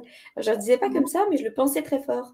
Parce que je me mmh. disais, mais en fait, ils savent pas de quoi ils parlent. En fait. mais, mais si c'est exactement pareil. tu vois, mais pour les violences sexuelles, c'est exactement pareil. Souvent, enfin, tu vois, au moins, on me disait, ben, à un moment, mais et tu peux pas tourner la page, Ania? J'ai oui, non, mais attends. Mais tu sais, quand j'ai porté plainte, mais tu peux pas, euh, bah, il faut mettre ça au passé, tu tournes la page. Je dis, c'est pas si simple. Et puis, même des personnes qui me disent, ben, parfois, les proches ont de, on, veut t'aider, tu vois, et on te donne des conseils. tu devrais faire ça, il faut que tu fasses ça, mais il faut que tu te prennes en charge. Mais, euh, enfin, voilà, il faut que tu oublies parce que tu, il faut clore le chapitre. En fait, je sais que ça part d'une bonne intention, mais parfois, les gens ne peuvent pas comprendre ce qu'on ressent de l'intérieur et c'est dur de dire, mais en fait, au fond de moi, je ressens ça, mais l'autre personne ne peut pas ressentir. Donc, c'est dur de mettre des mots sur quelque chose que eux-mêmes ne peuvent pas ressentir. C'est de l'ordre du ressenti, en fait, et c'est dur d'expliquer. C'est vrai que, voilà, je, pense qu'une épreuve, ben, quand tu l'as pas traversée, tu peux pas être conseiller quelqu'un si toi-même, tu, enfin, tu sais pas de quoi. Voilà, tu peux être là pour dire je suis là pour te soutenir et t'aider si tu as besoin, mais je ne vais pas dire à ta place ce que tu dois faire parce que je ne sais, je peux pas ressentir pour toi. Ça. Et juste écouter juste écouter. J'ai l'impression qu'on est en. J'ai l'impression que, en fait, alors j'ai l'impression qu'on apprend ça en ce moment, mais j'ai l'impression que les humains ont beaucoup de mal à écouter. En fait, on a beaucoup de mal à écouter. Je vois ça, enfin, avec tous les êtres, en fait, on a beaucoup de mal à écouter parce que très souvent, on va avoir tendance, quand quelqu'un nous parle de ce qu'il a vécu, à, bah, évidemment, nous, tout ce qu'on connaît, c'est ce que nous, on a vécu. Donc, on va projeter dessus tout ce que nous, on a vécu et on va avoir tendance à aller écouter avec nos filtres à nous, mais avec nos expériences à nous, etc. Donc on écoute, mais on n'écoute pas vraiment. Nous tous, hein, je parle pour moi, je parle pour nous tous en fait. En ce moment, j'ai l'impression que c'est vraiment nécessaire, ce truc de développer juste cette écoute, mais cette écoute de l'être qui est face à nous en fait. Pas juste, pas, même pas juste de ce qu'il dit et, surtout pas selon nos filtres et nos expériences à nous, parce que c'est très souvent quand on discute avec des gens, tu peux leur partager une expérience que tu as vécue qui t'a trop Très souvent, la première chose qu'on va te dire, c'est Ouais, moi aussi, j'ai vécu un truc comme ça, blablabla. Mais en fait, c'est pas ça l'écoute. Ça, c'est ça, c'est ça, c'est juste c'est juste que des projections. Et mmh. alors ça, encore une fois, je dis que c'est pas facile. Je pense qu'on a tous un truc à développer avec ça. Enfin, en tout cas, tous. Moi, je parle pour moi et je pense que on est plusieurs à avoir ce truc à développer de, de ouais, juste d'apprendre à juste lâcher ça, en fait. Lâcher ça et juste être là. En fait, là, je suis juste là pour écouter. C'est tout. Le reste. Euh, mais c'est essentiel. Regarde, Caroline qui me dit l'écoute et pourtant tellement enrichissante. Et c'est vrai, écouter, euh, juste écouter sans juger à personne, sans projeter, sans vouloir donner des conseils, c'est pas, c'est une qualité rare finalement, parce qu'on a parfois, ben, tu vois, la déformation de vouloir essayer de conseiller l'autre. Voilà ce que tu devrais faire et tout. Mais en fait, la personne, elle veut être écoutée et pas être conseillée, c'est ça. Mais c'est pareil quand tu dis ta parole, tu sais. Quand, voilà, moi, je veux juste qu'on m'écoute, mais je, je veux surtout pas qu'on me conseille, mais juste qu'on accueille, en fait. Qu'on accueille ma parole et qu'on on laisse un espace en fait pour que cette parole puisse être déposée et sans être jugée, mais parce que écouter un moment pour moi c'était quoi? Je t'accepte Ania tel que tu es en fait et je te reconnais, je t'accepte tel que tu es. Ça voulait dire ça et peut-être c'est ça que tu veux dire Ilana, le fait qu'on t'écoute et qu'on t'accueille, on ne juge pas, mais c'est je, euh, Ilana, je t'accepte et je t'accueille tel que tu es. C'est ça et c'est et c'est peut-être ça qui permet de, tu veux dire euh, surmonter la, la maladie, de s'en sortir, c'est ça, de créer cet espace d'accueil de la personne. Euh Alors moi, Ouais, ouais. Alors en fait, euh, moi j'ai compris plus tard. Alors là, pour le coup, euh, bon, si je fais un bref résumé du coup de la suite de l'histoire, comme ça on comprend. Ouais, parce que euh, on voudrait connaître aussi comment on fait pour s'en sortir. comment tu fais pour comment on fait pour bah oui, c'est ça. En fait, on, on, on entale plein de clés, mais un peu partout. Ouais. Du coup, pour finir le truc, du coup, j'ai fait ce truc en hôpital psy et ensuite je suis sortie et ensuite bah, je suis re-rentrée chez moi et j'ai refait la même boucle. C'est-à-dire que je me suis retrouvée là, j'ai dit moi, je fais plus que de la connexion animale, tu vois. On m'a dit, mais non, animation une autre fois. Et cette fois-ci, donc, je suis retournée en réanimation, de nouveau en réanimation, et ensuite en clinique. Et là, ouais, ça fait la boucle trois fois. Et en fait, là, à ce moment-là, j'étais, j'étais sûre que c'était définitivement terminé. Et j'avais décidé que c'était définitivement terminé pour moi. J'avais compris un petit peu cette boucle-là et je m'étais dit non, mais là maintenant c'est fini. Et j'avais des, des connexions. Alors là, enfin, c'était incroyable ce que je ressentais quand j'étais là-bas. Une sorte de plénitude et un bien-être profond en fait. Parce que mmh. j'allais me remettre à l'intérieur de moi. Et en fait, j'en avais plus rien à faire de justement ce que les gens disaient, ce que les gens pensaient. Même les médecins, tu vois, il y avait six médecins qui arrivaient dans ma chambre pour me dire tu fais la plus grosse en gros connerie de ta vie. Tu es en train de traverser là, de dire que tu vas aller dans une clinique, donc tu vas traverser la Manche à la nage, alors que nous on te propose un bateau à moteur parce qu'ils voulaient que je retourne dans le même hôpital là. Bref, et moi j'étais là et je savais, parce que je savais à l'intérieur de moi ce qui était juste pour moi. Et en fait, ça c'est une des choses que ça m'a apporté énormément. C'est vraiment une sorte d'assurance, cette période-là, sur ce qui est juste pour moi, mais qui est qui est plus grande que ce que j'aurais jamais pu avoir, je pense. Et en fait, et en fait donc, et ben voilà, il y a eu cette période-là, et là j'avais choisi que c'était fini. J'avais choisi que j'allais m'en sortir, et j'avais choisi, je faisais mes petites demandes à l'univers, mais j'avais choisi que j'allais rencontrer des gens qui allaient m'aider sur mon chemin, etc. Et il y a eu plusieurs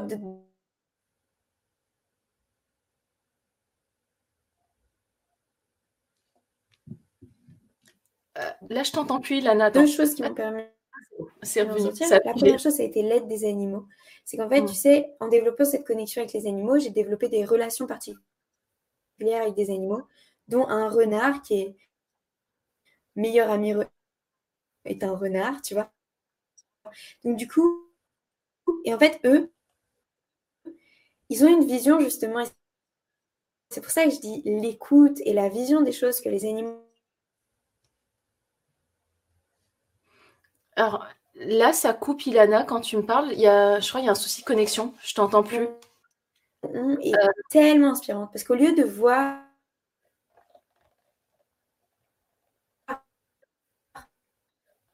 les êtres juste un corps avec des actions et de juger Alors, je ne sais pas s'il y a que moi. Je crois que j'ai un... Je sais pas si c'est ma connexion ou la tienne, Ilana, mais bah oui, il y a des qui on est vraiment. Ils voient qui on est vraiment, les potentiels qu'on a, tout le temps à qui j'étais. Il m'a accompagné pendant toute cette période-là, pendant toute cette période Alors là, j'étais ça Ilana, est-ce que toi tu m'entends bien ou tu m'entends? Parce que j'ai des coupures en fait. On, on ça, ça, coupe en fait. Moi, c'est quand tu parles, ça fait des coupures. Je ne sais pas si c'est le. Tu captes bien le Wi-Fi? C'est ok. Alors là, c'est, je crois que c'est revenu. Il y a eu des coupures à un moment quand tu parlais, c'était, euh, c'était haché, donc on n'a pas très bien entendu. Euh, alors on me dit, euh, ça coupait tous les deux mots en fait quand tu parlais, désolé. Du coup, on n'a pas, la connexion s'est perdue un moment quand tu quand t'expliquais qu'est-ce qui t'a aidé la troisième hospitalisation, en fait, tu me disais, et qu'en fait, c'est la, connexion animale et que tu avais un ami qui était un renard, en fait. Ça, et à partir de là, ça coupé, désolé. Bah, en fait, c'est lui qui m'a aidé pendant toute cette période. Euh, pendant toute cette période d'anorexie, dès que j'allais pas bien, tu vois, il venait me voir et surtout, il me ramenait toujours, et c'est là où je dis, c'est les êtres les plus inspirants qui existent, mais toujours, il me ramenait à mes potentiels. Quand je lui demandais un conseil, je lui disais, mais en fait, qu'est-ce que je devrais faire, tu vois? Il me répondait jamais à cette question-là. Moi, ça avait tendance à m'énerver parce que moi, je voulais des conseils. Mais en fait, lui, ce qu'il me disait, c'était toujours qui je suis, les potentiels que je suis, l'être de lumière que je suis. On est tous. Mais cette lumière, en fait, qui est à l'intérieur de moi et qui brûle et qui brille, tu vois. Et en fait, il me ramenait mm. toujours, toujours, toujours à ça. Et en fait, il y a eu un jour où j'ai vraiment écouté. Et je me suis vraiment rendu compte, je pense, que les messages qui me faisaient passer depuis cinq ans, ils étaient pour moi. Ils n'étaient pas pour quelqu'un d'autre. Ils étaient pour moi et ah. c'était moi qui parlais. Là, regarde, j'ai un message, je pense que tu l'as dit tout à l'heure, mais quand la connexion était mauvaise, là, j'ai la question, Caroline, comment s'est fait de la connexion avec ce renard? Et je pense que tu l'as partagé pendant la coupure de connexion. Est-ce que tu peux. Alors, du coup, comment ça s'est fait? Oui, c'est vrai.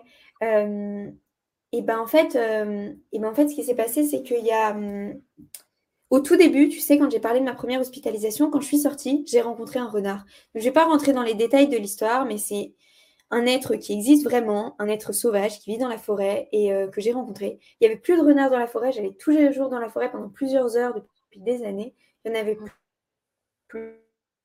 Et là, en fait, ce jour-là, je vois un renard, j'étais avec mon poney, j'étais pas dans la forêt, j'étais en dehors, j'étais pas loin de là où j'habitais, donc chez mes parents. Et en fait, ce renard a commencé à rester autour de moi pendant une heure. Et je me suis dit, c'est un comportement spécial pour un renard. Et je me suis dit, j'ai un lien particulier avec ce renard. Je me souviens, je me disais, c'est fou. Et en fait, je suis rentrée chez moi ensuite. Et le lendemain soir, il était assis devant le portail en train de m'attendre.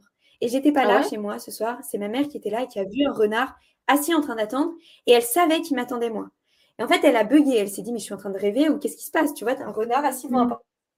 portail en train d'attendre quelqu'un. Donc ça fait un petit peu bizarre à ce moment-là. Et en fait, le lendemain, j'étais là. Et depuis ce jour-là, ce renard-là, il est venu me chercher devant chez moi. Comment? Et le renard, enfin, il, t'a, il est venu. T'as jamais eu un renard vous avez jamais, enfin, il venait, mais t'étais pas apeuré? Tu, tu savais qu'il te voulait pas de mal, le renard, c'est ça? Ouais. Moi, je verrais un renard, j'aurais peut-être peur, tu vois. ça n'existe pas surtout un renard en plus. C'est l'être le plus mignon et le plus joyeux qui existe. Tu peux pas avoir peur d'un renard. En tout cas, si tu peux, mais voilà, c'est pas l'être qui fait le plus peur, on va dire. Parce qu'en plus, il n'y a même pas. Tu vois, le loup, il y a plein de trucs sur le loup. Le loup, il fait peur, alors que le loup, c'est adorable, un loup. Bref, bref, il y a plein de trucs autour des loups. Mais les renards, non. Les renards, ça va. On dit juste qu'ils sont très intelligents. En fait, venait t'attendre devant le portail, quoi. C'est ça, ce renard. Et ensuite, ouais, il venait me chercher devant chez moi. Et ensuite, parce que ça a duré six ans et je l'ai encore vu il y a deux semaines, donc euh, il reste encore très présent pour moi. Euh, en fait, bah, chez moi et ensuite, en fait, ce qu'il faisait, c'est ce qui s'est passé c'est qu'en fait, on s'est donné rendez-vous pendant six ans dans la forêt. Et je lui donnais rendez-vous à tel endroit de la de moi. Il m'a apporté de la joie parce que j'avais un élan de joie indescriptible dès que je le voyais. Et ensuite, il me donnait des conseils et hop, il repartait, il vivait sa vie. Et moi, je vivais la que lui, les conseils de vie qu'il m'a donnés, c'est les plus précieux en fait que j'ai jamais eu parce que lui, il me voyait vraiment.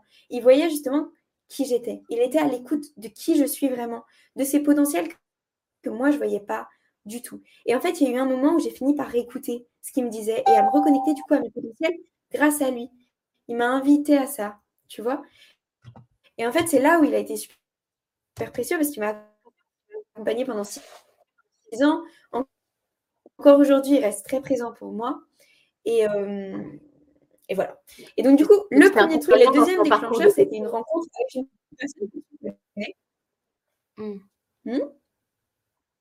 Euh, oui, je crois que c'était. Je disais en fait, du coup, le renard, c'était un, un, accompagnant, un guide dans ton parcours de résilience. Alors, c'est ça. Et, du coup, c'est ça qui t'a permis de sortir de l'anorexie, de d'avoir cette connexion avec les animaux et petit à petit. Il y a eu trois. Ça, c'est une chose. Première chose, c'est ça. La deuxième chose, ça a été une rencontre avec Laurent, qu'on connaît, Laurent Marchand, qu'on connaît tous les mmh. deux. En fait, qui m'a lui expliqué la source de cette anorexie-là. Et c'est ça que j'ai envie de vous partager aussi. Ah, bah, on, veut, on veut la source parce qu'on attend.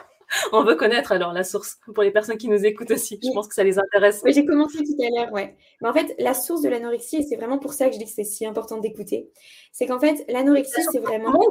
C'est la source pour toi, ou c'est valable pour toutes les personnes qui passent par euh, l'anorexie? Le message du corps, tu sais, bah, on a vu ça ensemble.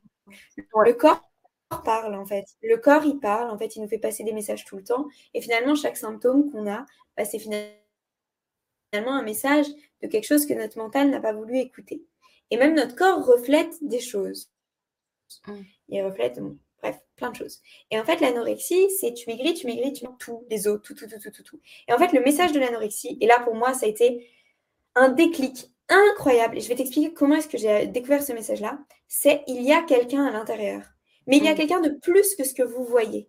Il y a mm. quelqu'un vraiment à l'intérieur. Mais quelqu'un de justement plus grand, avec des potentiels, avec des rêves, avec des aspirations. D'où le fait de parler de cette personne-là, avec elle, de ses rêves et tout.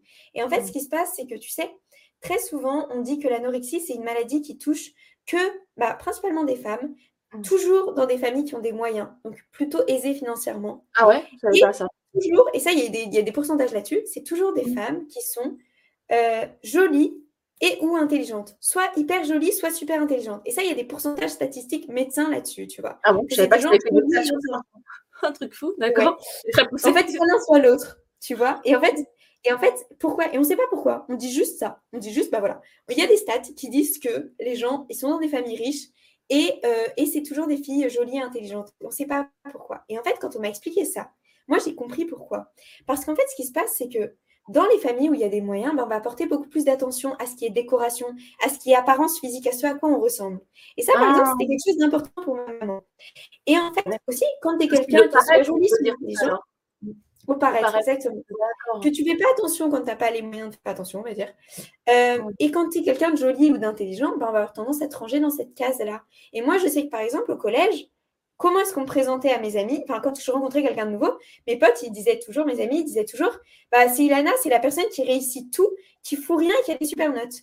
La présentation de moi, Ilana, c'était hmm. quelqu'un de super intelligent qui fait rien et qui a des super notes. Parce que c'est vrai que j'avais d'immenses facilités. Je travaillais jamais, j'étais toujours en train de discuter et de faire aucun devoir, mais j'étais toujours la première de la classe, j'avais toujours les meilleures notes et personne ne comprenait pourquoi. Et en fait, c'était ma présentation, quelqu'un d'intelligent qui réussit tout et qui a des super notes, tu vois.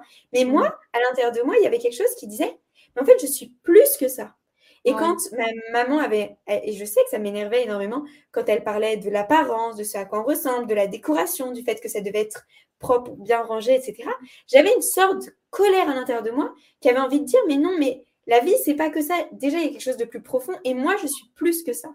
Et en fait, l'anorexie, c'est vraiment que ton corps maigrit, maigrit, maigrit. C'est pour ça que c'est qu'un symptôme. Deux, il y a quelqu'un à l'intérieur, mais il y a quelqu'un de beaucoup plus grand, de hmm. plus spirituel, de, avec une vision du monde intéressante. Et moi, quand j'accompagne des gens qui vivent dans l'anorexie et que je vais parler avec eux de leur potentiel, en fait, c'est toujours des gens à la fois hyper. Euh, alors, j'aime pas ce mot spirituel, mais qui ont une vision du monde hyper intéressante à partager vraiment une compréhension du monde super intéressante, mais vraiment, c'est pour ça, n'hésitez pas, mais vraiment une vision du monde hyper intéressante à partager. Et surtout, ces personnes-là, elles ont aussi une conscience de leur potentiel hyper grande. Et moi, si tu regardes mon parcours, ça s'est déclenché à ce moment où j'ai pris conscience que ma mission, c'était d'aider les animaux. J'avais quelque chose de grand parce que je le savais. Je savais que j'avais quelque chose de grand à faire avec ça. Alors, grand, c'est subjectif. Donc, on s'en fout de ce qu'on met derrière, mais peu importe.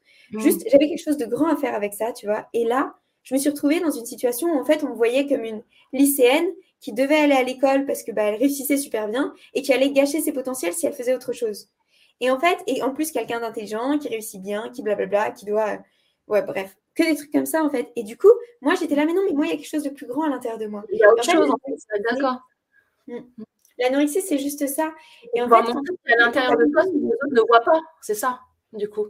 Exactement. Il y a quelque chose de plus grand qu'on ne voit pas. Et du coup, et pas les apparences. Ok. Ouais. Et comme le corps, tu sais, bah, il réagit un peu bêtement. Hein. Si, euh, si euh, tu te dis, il y a quelque chose à l'intérieur de moi que je veux montrer et qu'on ne voit pas, il y a quelque chose de plus à l'intérieur de ça, bah, il maigrit, il maigrit, il maigrit pour montrer ce qu'il y a à l'intérieur. Parce que, bah, que tu vas montrer ce qu'il y a à l'intérieur, tu vois, en maigrissant. Ce qui est... C'est très profond ce que tu dis. Franchement, c'est hyper profond ce que tu partages. C'est. Mm. Maintenant mieux. Et du coup, bah, quand moi j'ai découvert ça, ça a été un immense déclic. Et c'est pour ça que c'est si important d'écouter les gens et de les accompagner vers leur potentiel. Encore une fois, les symptômes, on s'en fout. Juste, c'est quoi ton potentiel? C'est quoi tes rêves? Tu vois, moi, bah, moi, du coup, j'accompagne les gens à, à les découvrir bah, leur, leur, capacité cachée, les potentiels qu'ils ont, à quel point ils ont une lumière à partager avec le monde. Parce qu'on a tous ça. On a tous des capacités, on a tous des potentiels, on a tous une lumière à partager. Et quand tu te reconnectes à ça et quand tu permets à la personne de se reconnecter à ça, bah là, il y a quelque chose qui switch. Et moi, quand j'ai découvert ça, c'est ma mère qui a découvert cette vidéo-là, que Laurent avait fait sur ce sujet-là. Elle m'a envoyé un message que j'ai encore euh, affiché, affiché quelque part bah, dans la chambre où j'ai grandi, tu vois, mais elle m'a envoyé un message en me disant mais je suis tellement désolée, je comprends maintenant ce que tu vis, je comprends ce qui se passe et tout. Et moi j'ai pleuré en lisant le message parce que j'avais l'impression pour la première fois de ma vie qu'un humain et quand je dis un humain, c'est que c'est important. Les animaux, j'avais compris qu'ils m'avaient compris. Mais par contre, c'était la première fois de ma vie que j'avais l'impression qu'un humain me comprenait. Et ensuite, j'ai regardé la vidéo de Laurent, j'étais accompagnée par lui, on a fait des séances ensemble. Et en fait, euh, bah, il m'a permis de découvrir ça et de revenir ici sur Terre. Et du coup, de me dire, comme j'avais compris que j'avais des potentiels et que j'avais le droit d'exploiter ces potentiels-là, et ben en fait, il m'a permis de comprendre aussi que, que je mm. pouvais venir faire ce job de partager mes potentiels, de partager ma lumière à moi avec le monde en fait. Et c'est ça qui m'a dit en gros, c'était vraiment mais viens, viens, on a besoin de toi ici, viens faire le job avec nous, de partager ces potentiels que tu as à mettre en place sur Terre. Et ça, c'est aussi quelque chose de super important à dire à ces personnes-là. Reconnaître bah, gratitude à Laurent.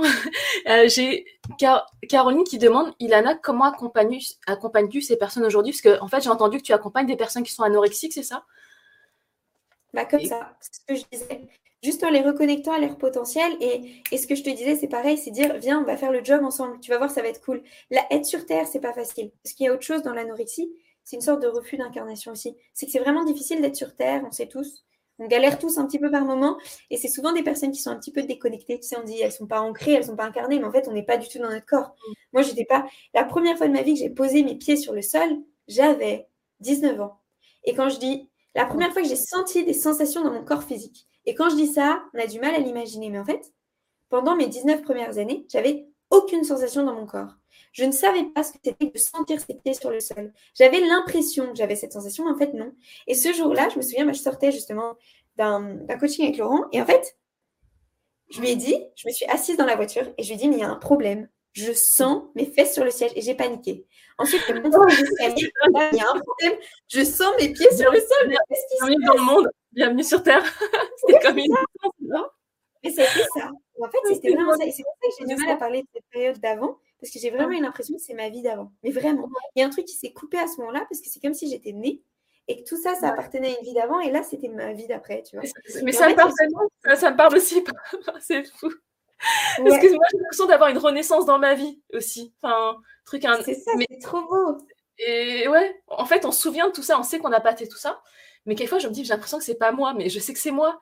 Mais parce qu'aujourd'hui, enfin, tu vois, on ne vit plus ces souffrances-là, mais j'ai mais c'est fou, c'est moi sans être moi, mais c'est comme si j'avais gardé tous les apprentissages de bah, cette traversée, etc. Mais j'ai plus ces souffrances associées, donc ça me permet d'avoir une compréhension des personnes que j'accompagne, bah, notamment qui ont vécu des violences sexuelles, mais je n'ai pas ces souffrances associées, donc je me dis, mais c'est bizarre, c'est comme si je renaissais, tu vois, j'ai une seconde vie dans ma vie, mais euh, c'est dur d'expliquer ça, tu vois, c'est comme si j'avais gardé que les apprentissages, mais toutes mes souffrances elles, sont effacées parce qu'on a fait un travail aussi, toi comme moi, et pour pour répondre aux questions, on dit wow. Alors, pour répondre à la question de Caroline, qui est ce Laurent dont on parle On parle de Laurent Marchand parce qu'on a oublié de dire comment Ilana et moi on s'est rencontrés. voilà, Ilana et moi on s'est rencontrés en formation de, de scan thérapeutique. Ilana qui est scanneuse thérapeutique et, moi aussi, et c'est comme ça qu'on s'est connus. Et voilà, donc si vous êtes intéressé, vous pourrez m'écrire un, petit message où je mettrai en lien, mais c'est Laurent Marchand parce qu'on a fait sa formation de scan thérapeutique. Et Ilana s'est fait accompagner par Laurent Marchand. Et on nous dit quoi? Caroline, c'est tellement émouvant ce que vous partagez. Et en fait, ce que, comment est-ce que j'accompagne les gens? Bah, Du coup, c'est comme ça. Tu vois, en fait, c'est un peu. Aujourd'hui, Laurent, il, ne propose plus ces accompagnements-là. Par contre, il les renvoie vers moi, Farah. Mais oh. euh, en fait, j'accompagne les gens comme ça. Bah, en fait, euh, finalement, à la fois à te reconnecter à tes potentiels, parce qu'on a tous des potentiels et des capacités à l'intérieur de nous mmh. qu'on ne voit pas.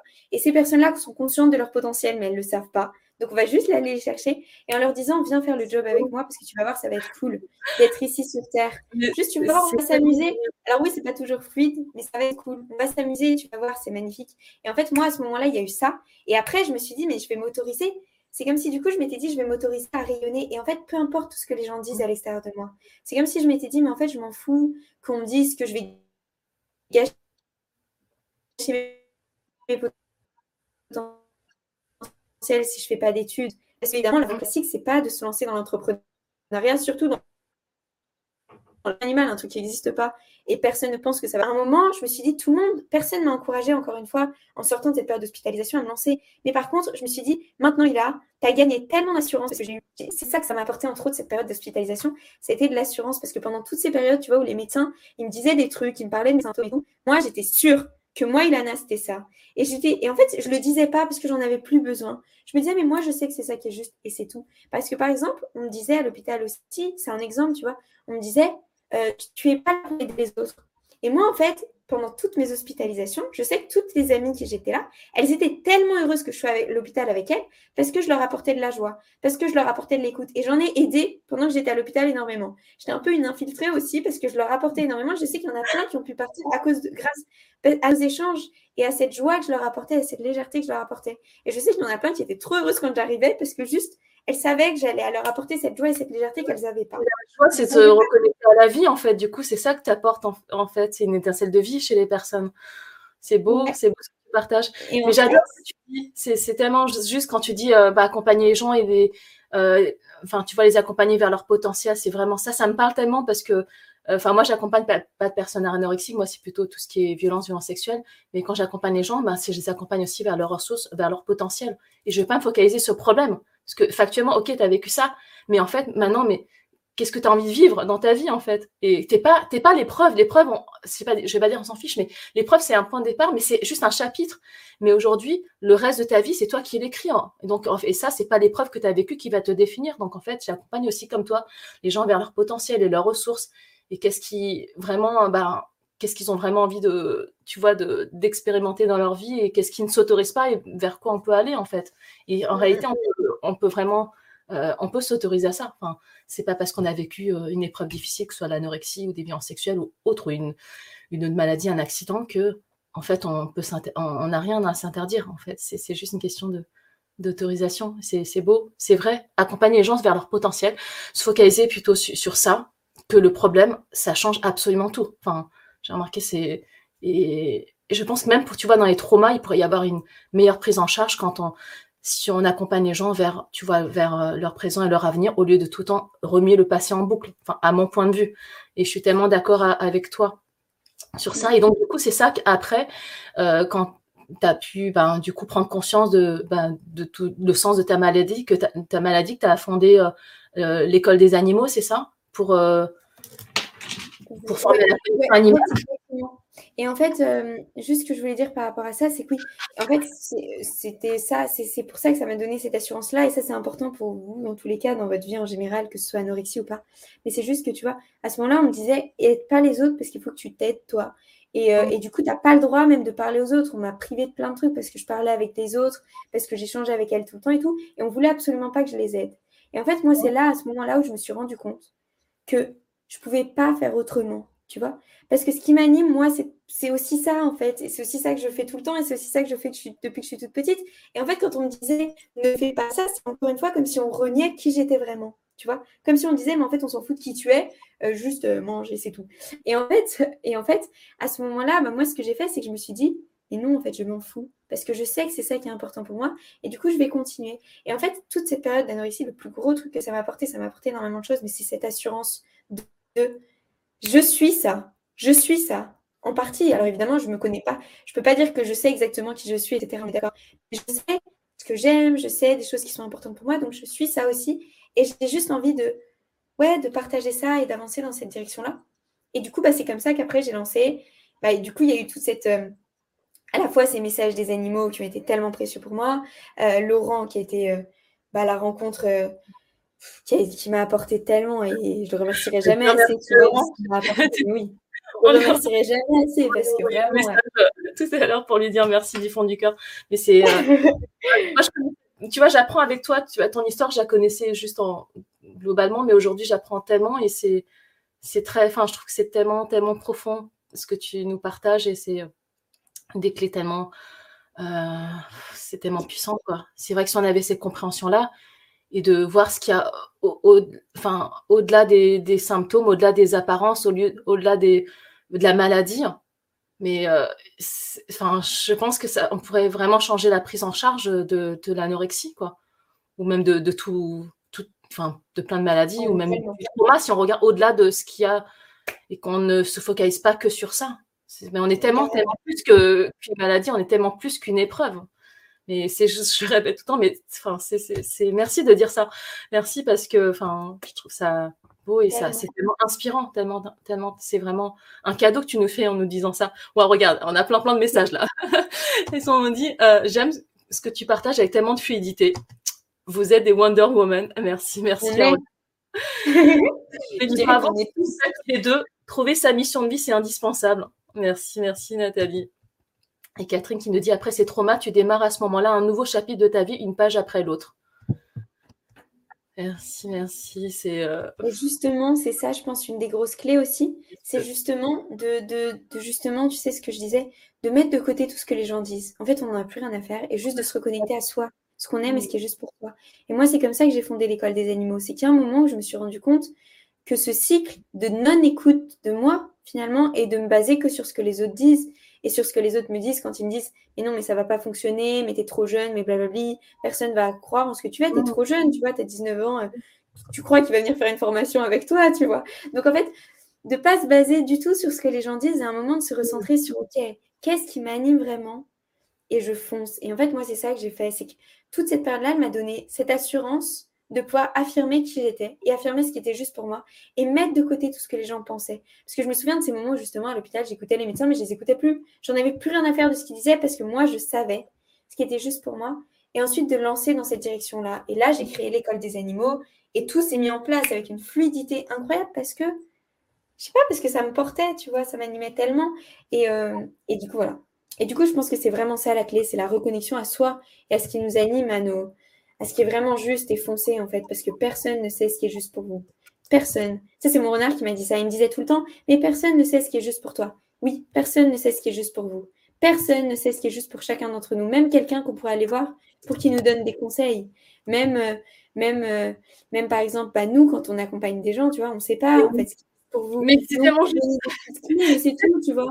Après, tu prends ce qui est juste, tu, tu gardes, tu gardes pas, c'est toi qui vois. Mais nous, c'est pas. Tu vois, c'est vraiment chacun qui sait. Est-ce qu'on nous a rabâché Moi, à l'école de coaching, tu vois, il y a 4 ans, il y a 4 ans je me suis formée pendant un an euh, pour devenir coach, euh, coach professionnel et on nous disait tout le temps voilà, que le client est l'expert de sa propre vie. Mais, mais tellement, je dis ça à j'ai dit, mais moi, je ne sais pas ce qui, pour vous, enfin, ce qui est le mieux pour vous, parce que c'est vous l'expert de votre propre vie. Moi, je ne peux pas, je ne vis pas à votre place.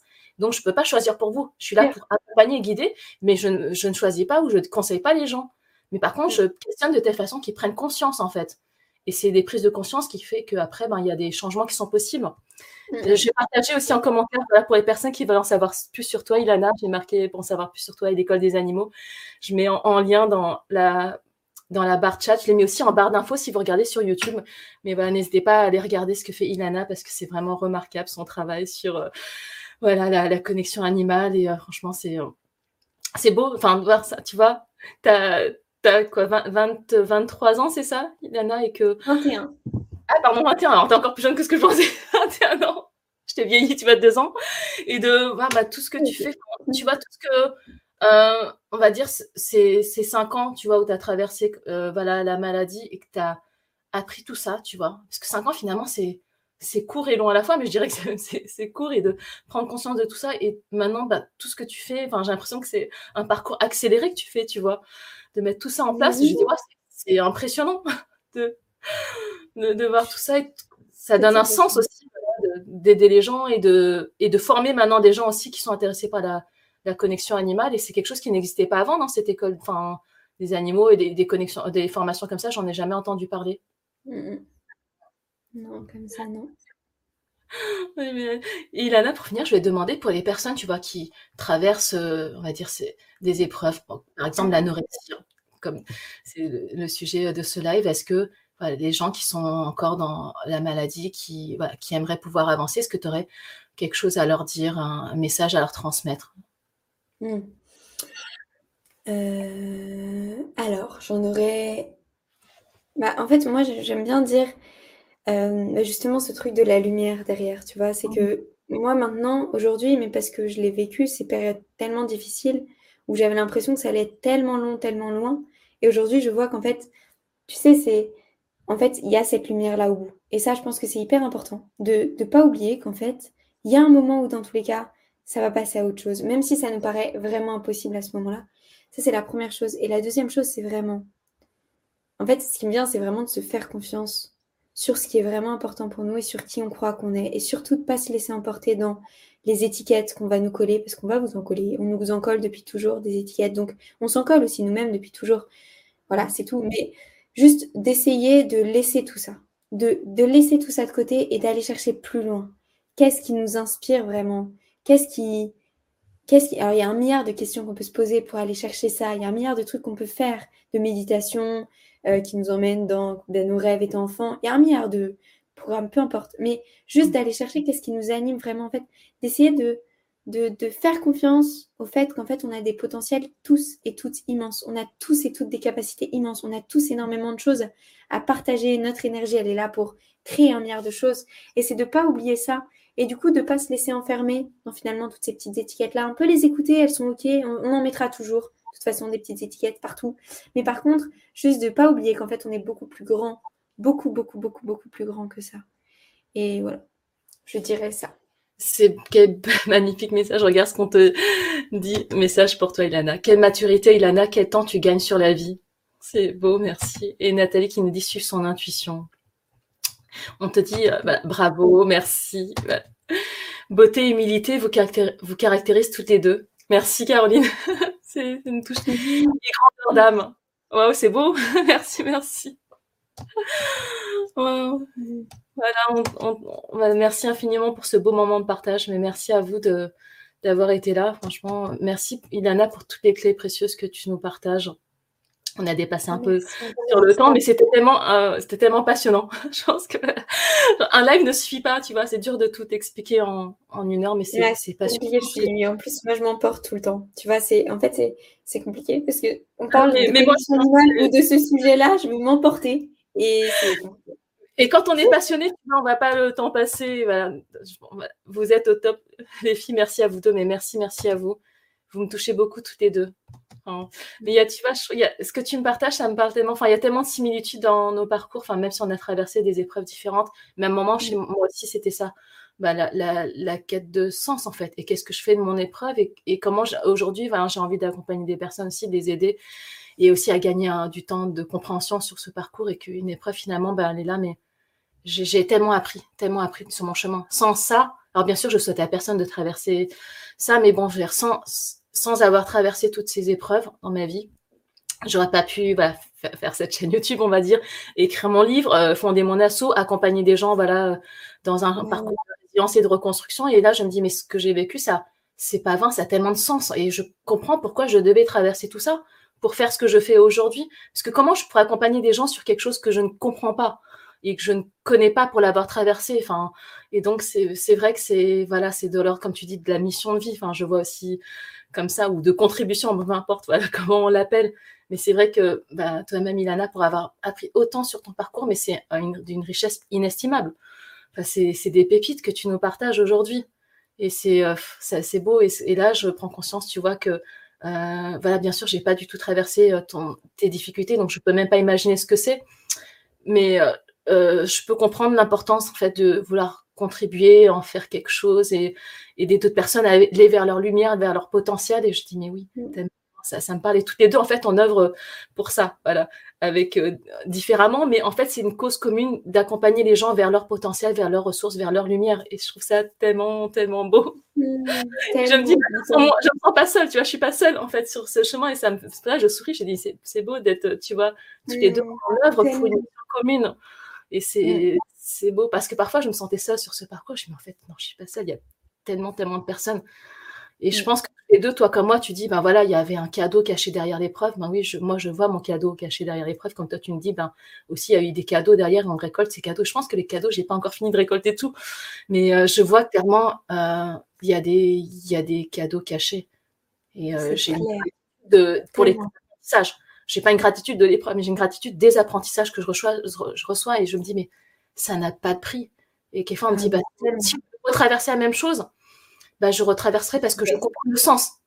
Mais bien sûr que c'est pas, enfin, je souhaite pas du tout aux gens de vivre ça, mais je dis, aujourd'hui, si je vais changer quelque chose, on me dit, qu'est-ce que tu aurais changé, Ania? Mais finalement, je me dis, je crois que je changerai rien.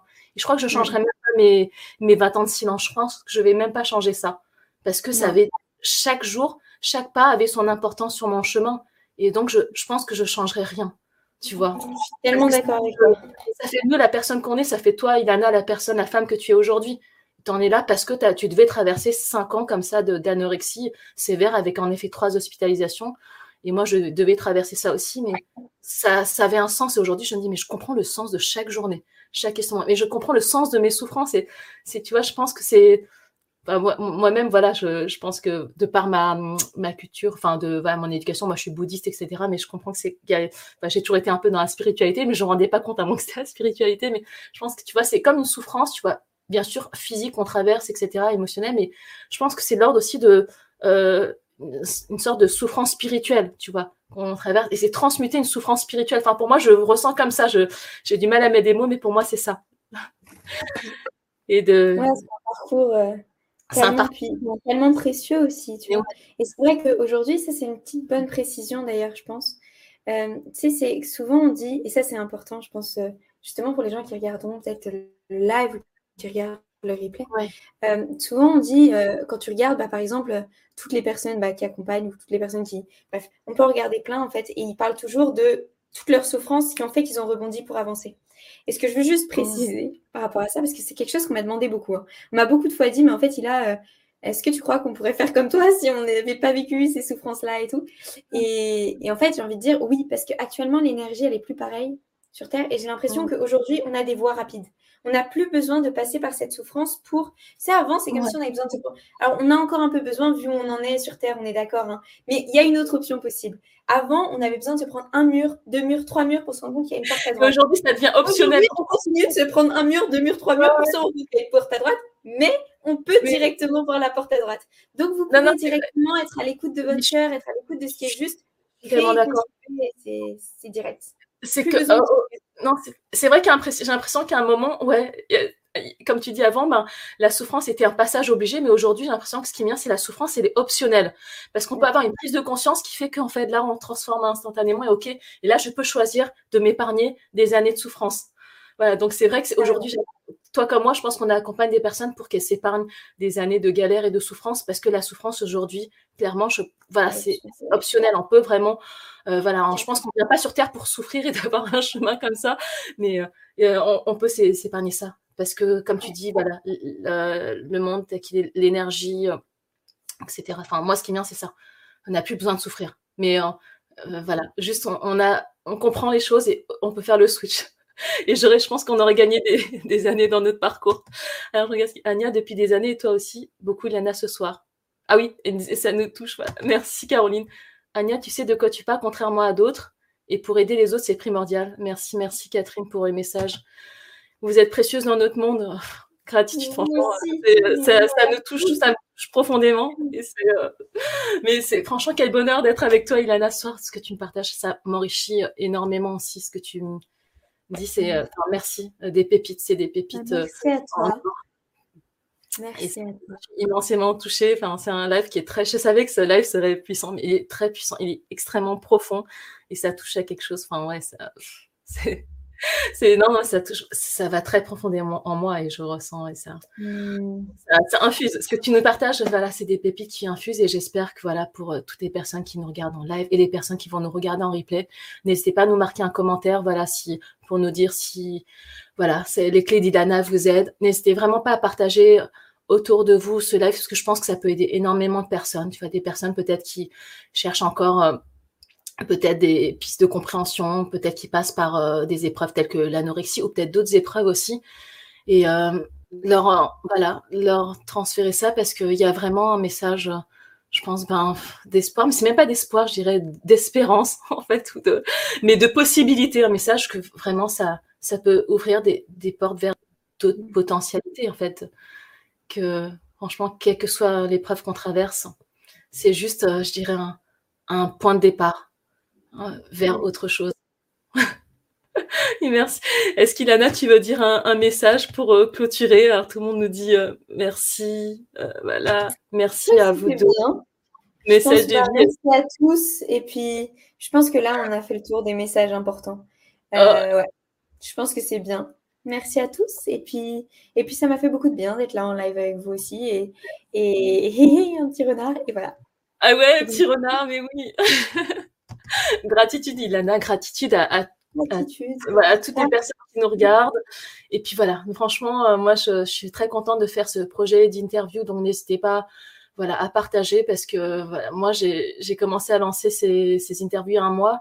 C'était suite à mon petit coup de gueule de une vidéo de décembre. J'ai dit, je comprends pas les médias, pourquoi on se focalise toujours sur le problème mais pas la solution? Et je me suis dit, mais en fait, j'ai pas besoin des médias. Je vais créer moi-même mon propre média. C'est pour ça que je lance cette série euh, d'interviews. Toutes les semaines, je fais euh, des lives avec des personnes inspirantes comme Ilana et comme toutes les personnes que j'ai reçues.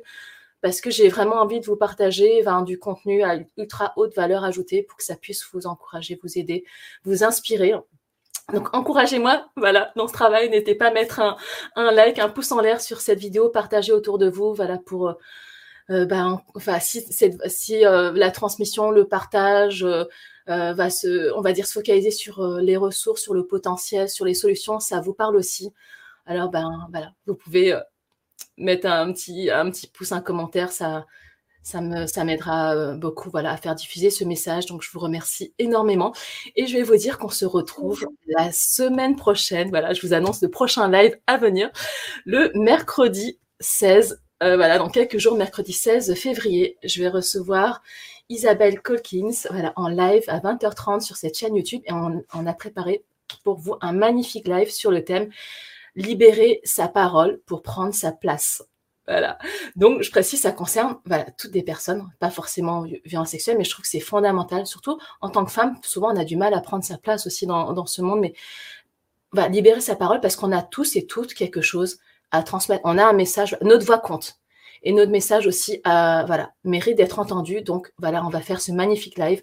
Isabelle, qui est experte voilà, dans la prise de parole, en public, elle est conférencière, etc. Elle vous partagera ses clés aussi et euh, pour pouvoir euh, vous aider, voilà, pour pouvoir libérer votre parole, parce que pour transmettre votre message au monde et pour que vous puissiez prendre pleinement votre place. Voilà, voilà, un magnifique live qui s'annonce. Bah, je te remercie du fond du cœur, Ilana. Voilà, merci, je... merci tout un, tout un programme. On n'est pas assez écouté. Mais oui, on n'est pas assez écouté. Alors c'est pour ça, aidez-moi à diffuser ce message et faites, voilà, faites connaître ce, ce live. Et euh, voilà, je suis, je suis, sûre que ça pourra vraiment inspirer euh, plein, plein de personnes. Alors, avant de partir, j'ai oublié, je vous ai réservé un cadeau. J'ai préparé tout spécialement pour vous un magnifique journal de résilience qui va être un compagnon de route pour vous accompagner les 30 prochains jours et commencer à mettre en place une routine profondément transformatrice pour ouvrir les portes de la résilience. Vous pouvez retrouver ce guide à télécharger directement sur mon site agnatsai.com a n i.com. Et pour continuer le voyage qu'on a commencé ensemble, je vous invite à me retrouver sur YouTube où chaque jour je partage en vidéo une clé de résilience alchimique sur ma chaîne Agnatsai. A tout de suite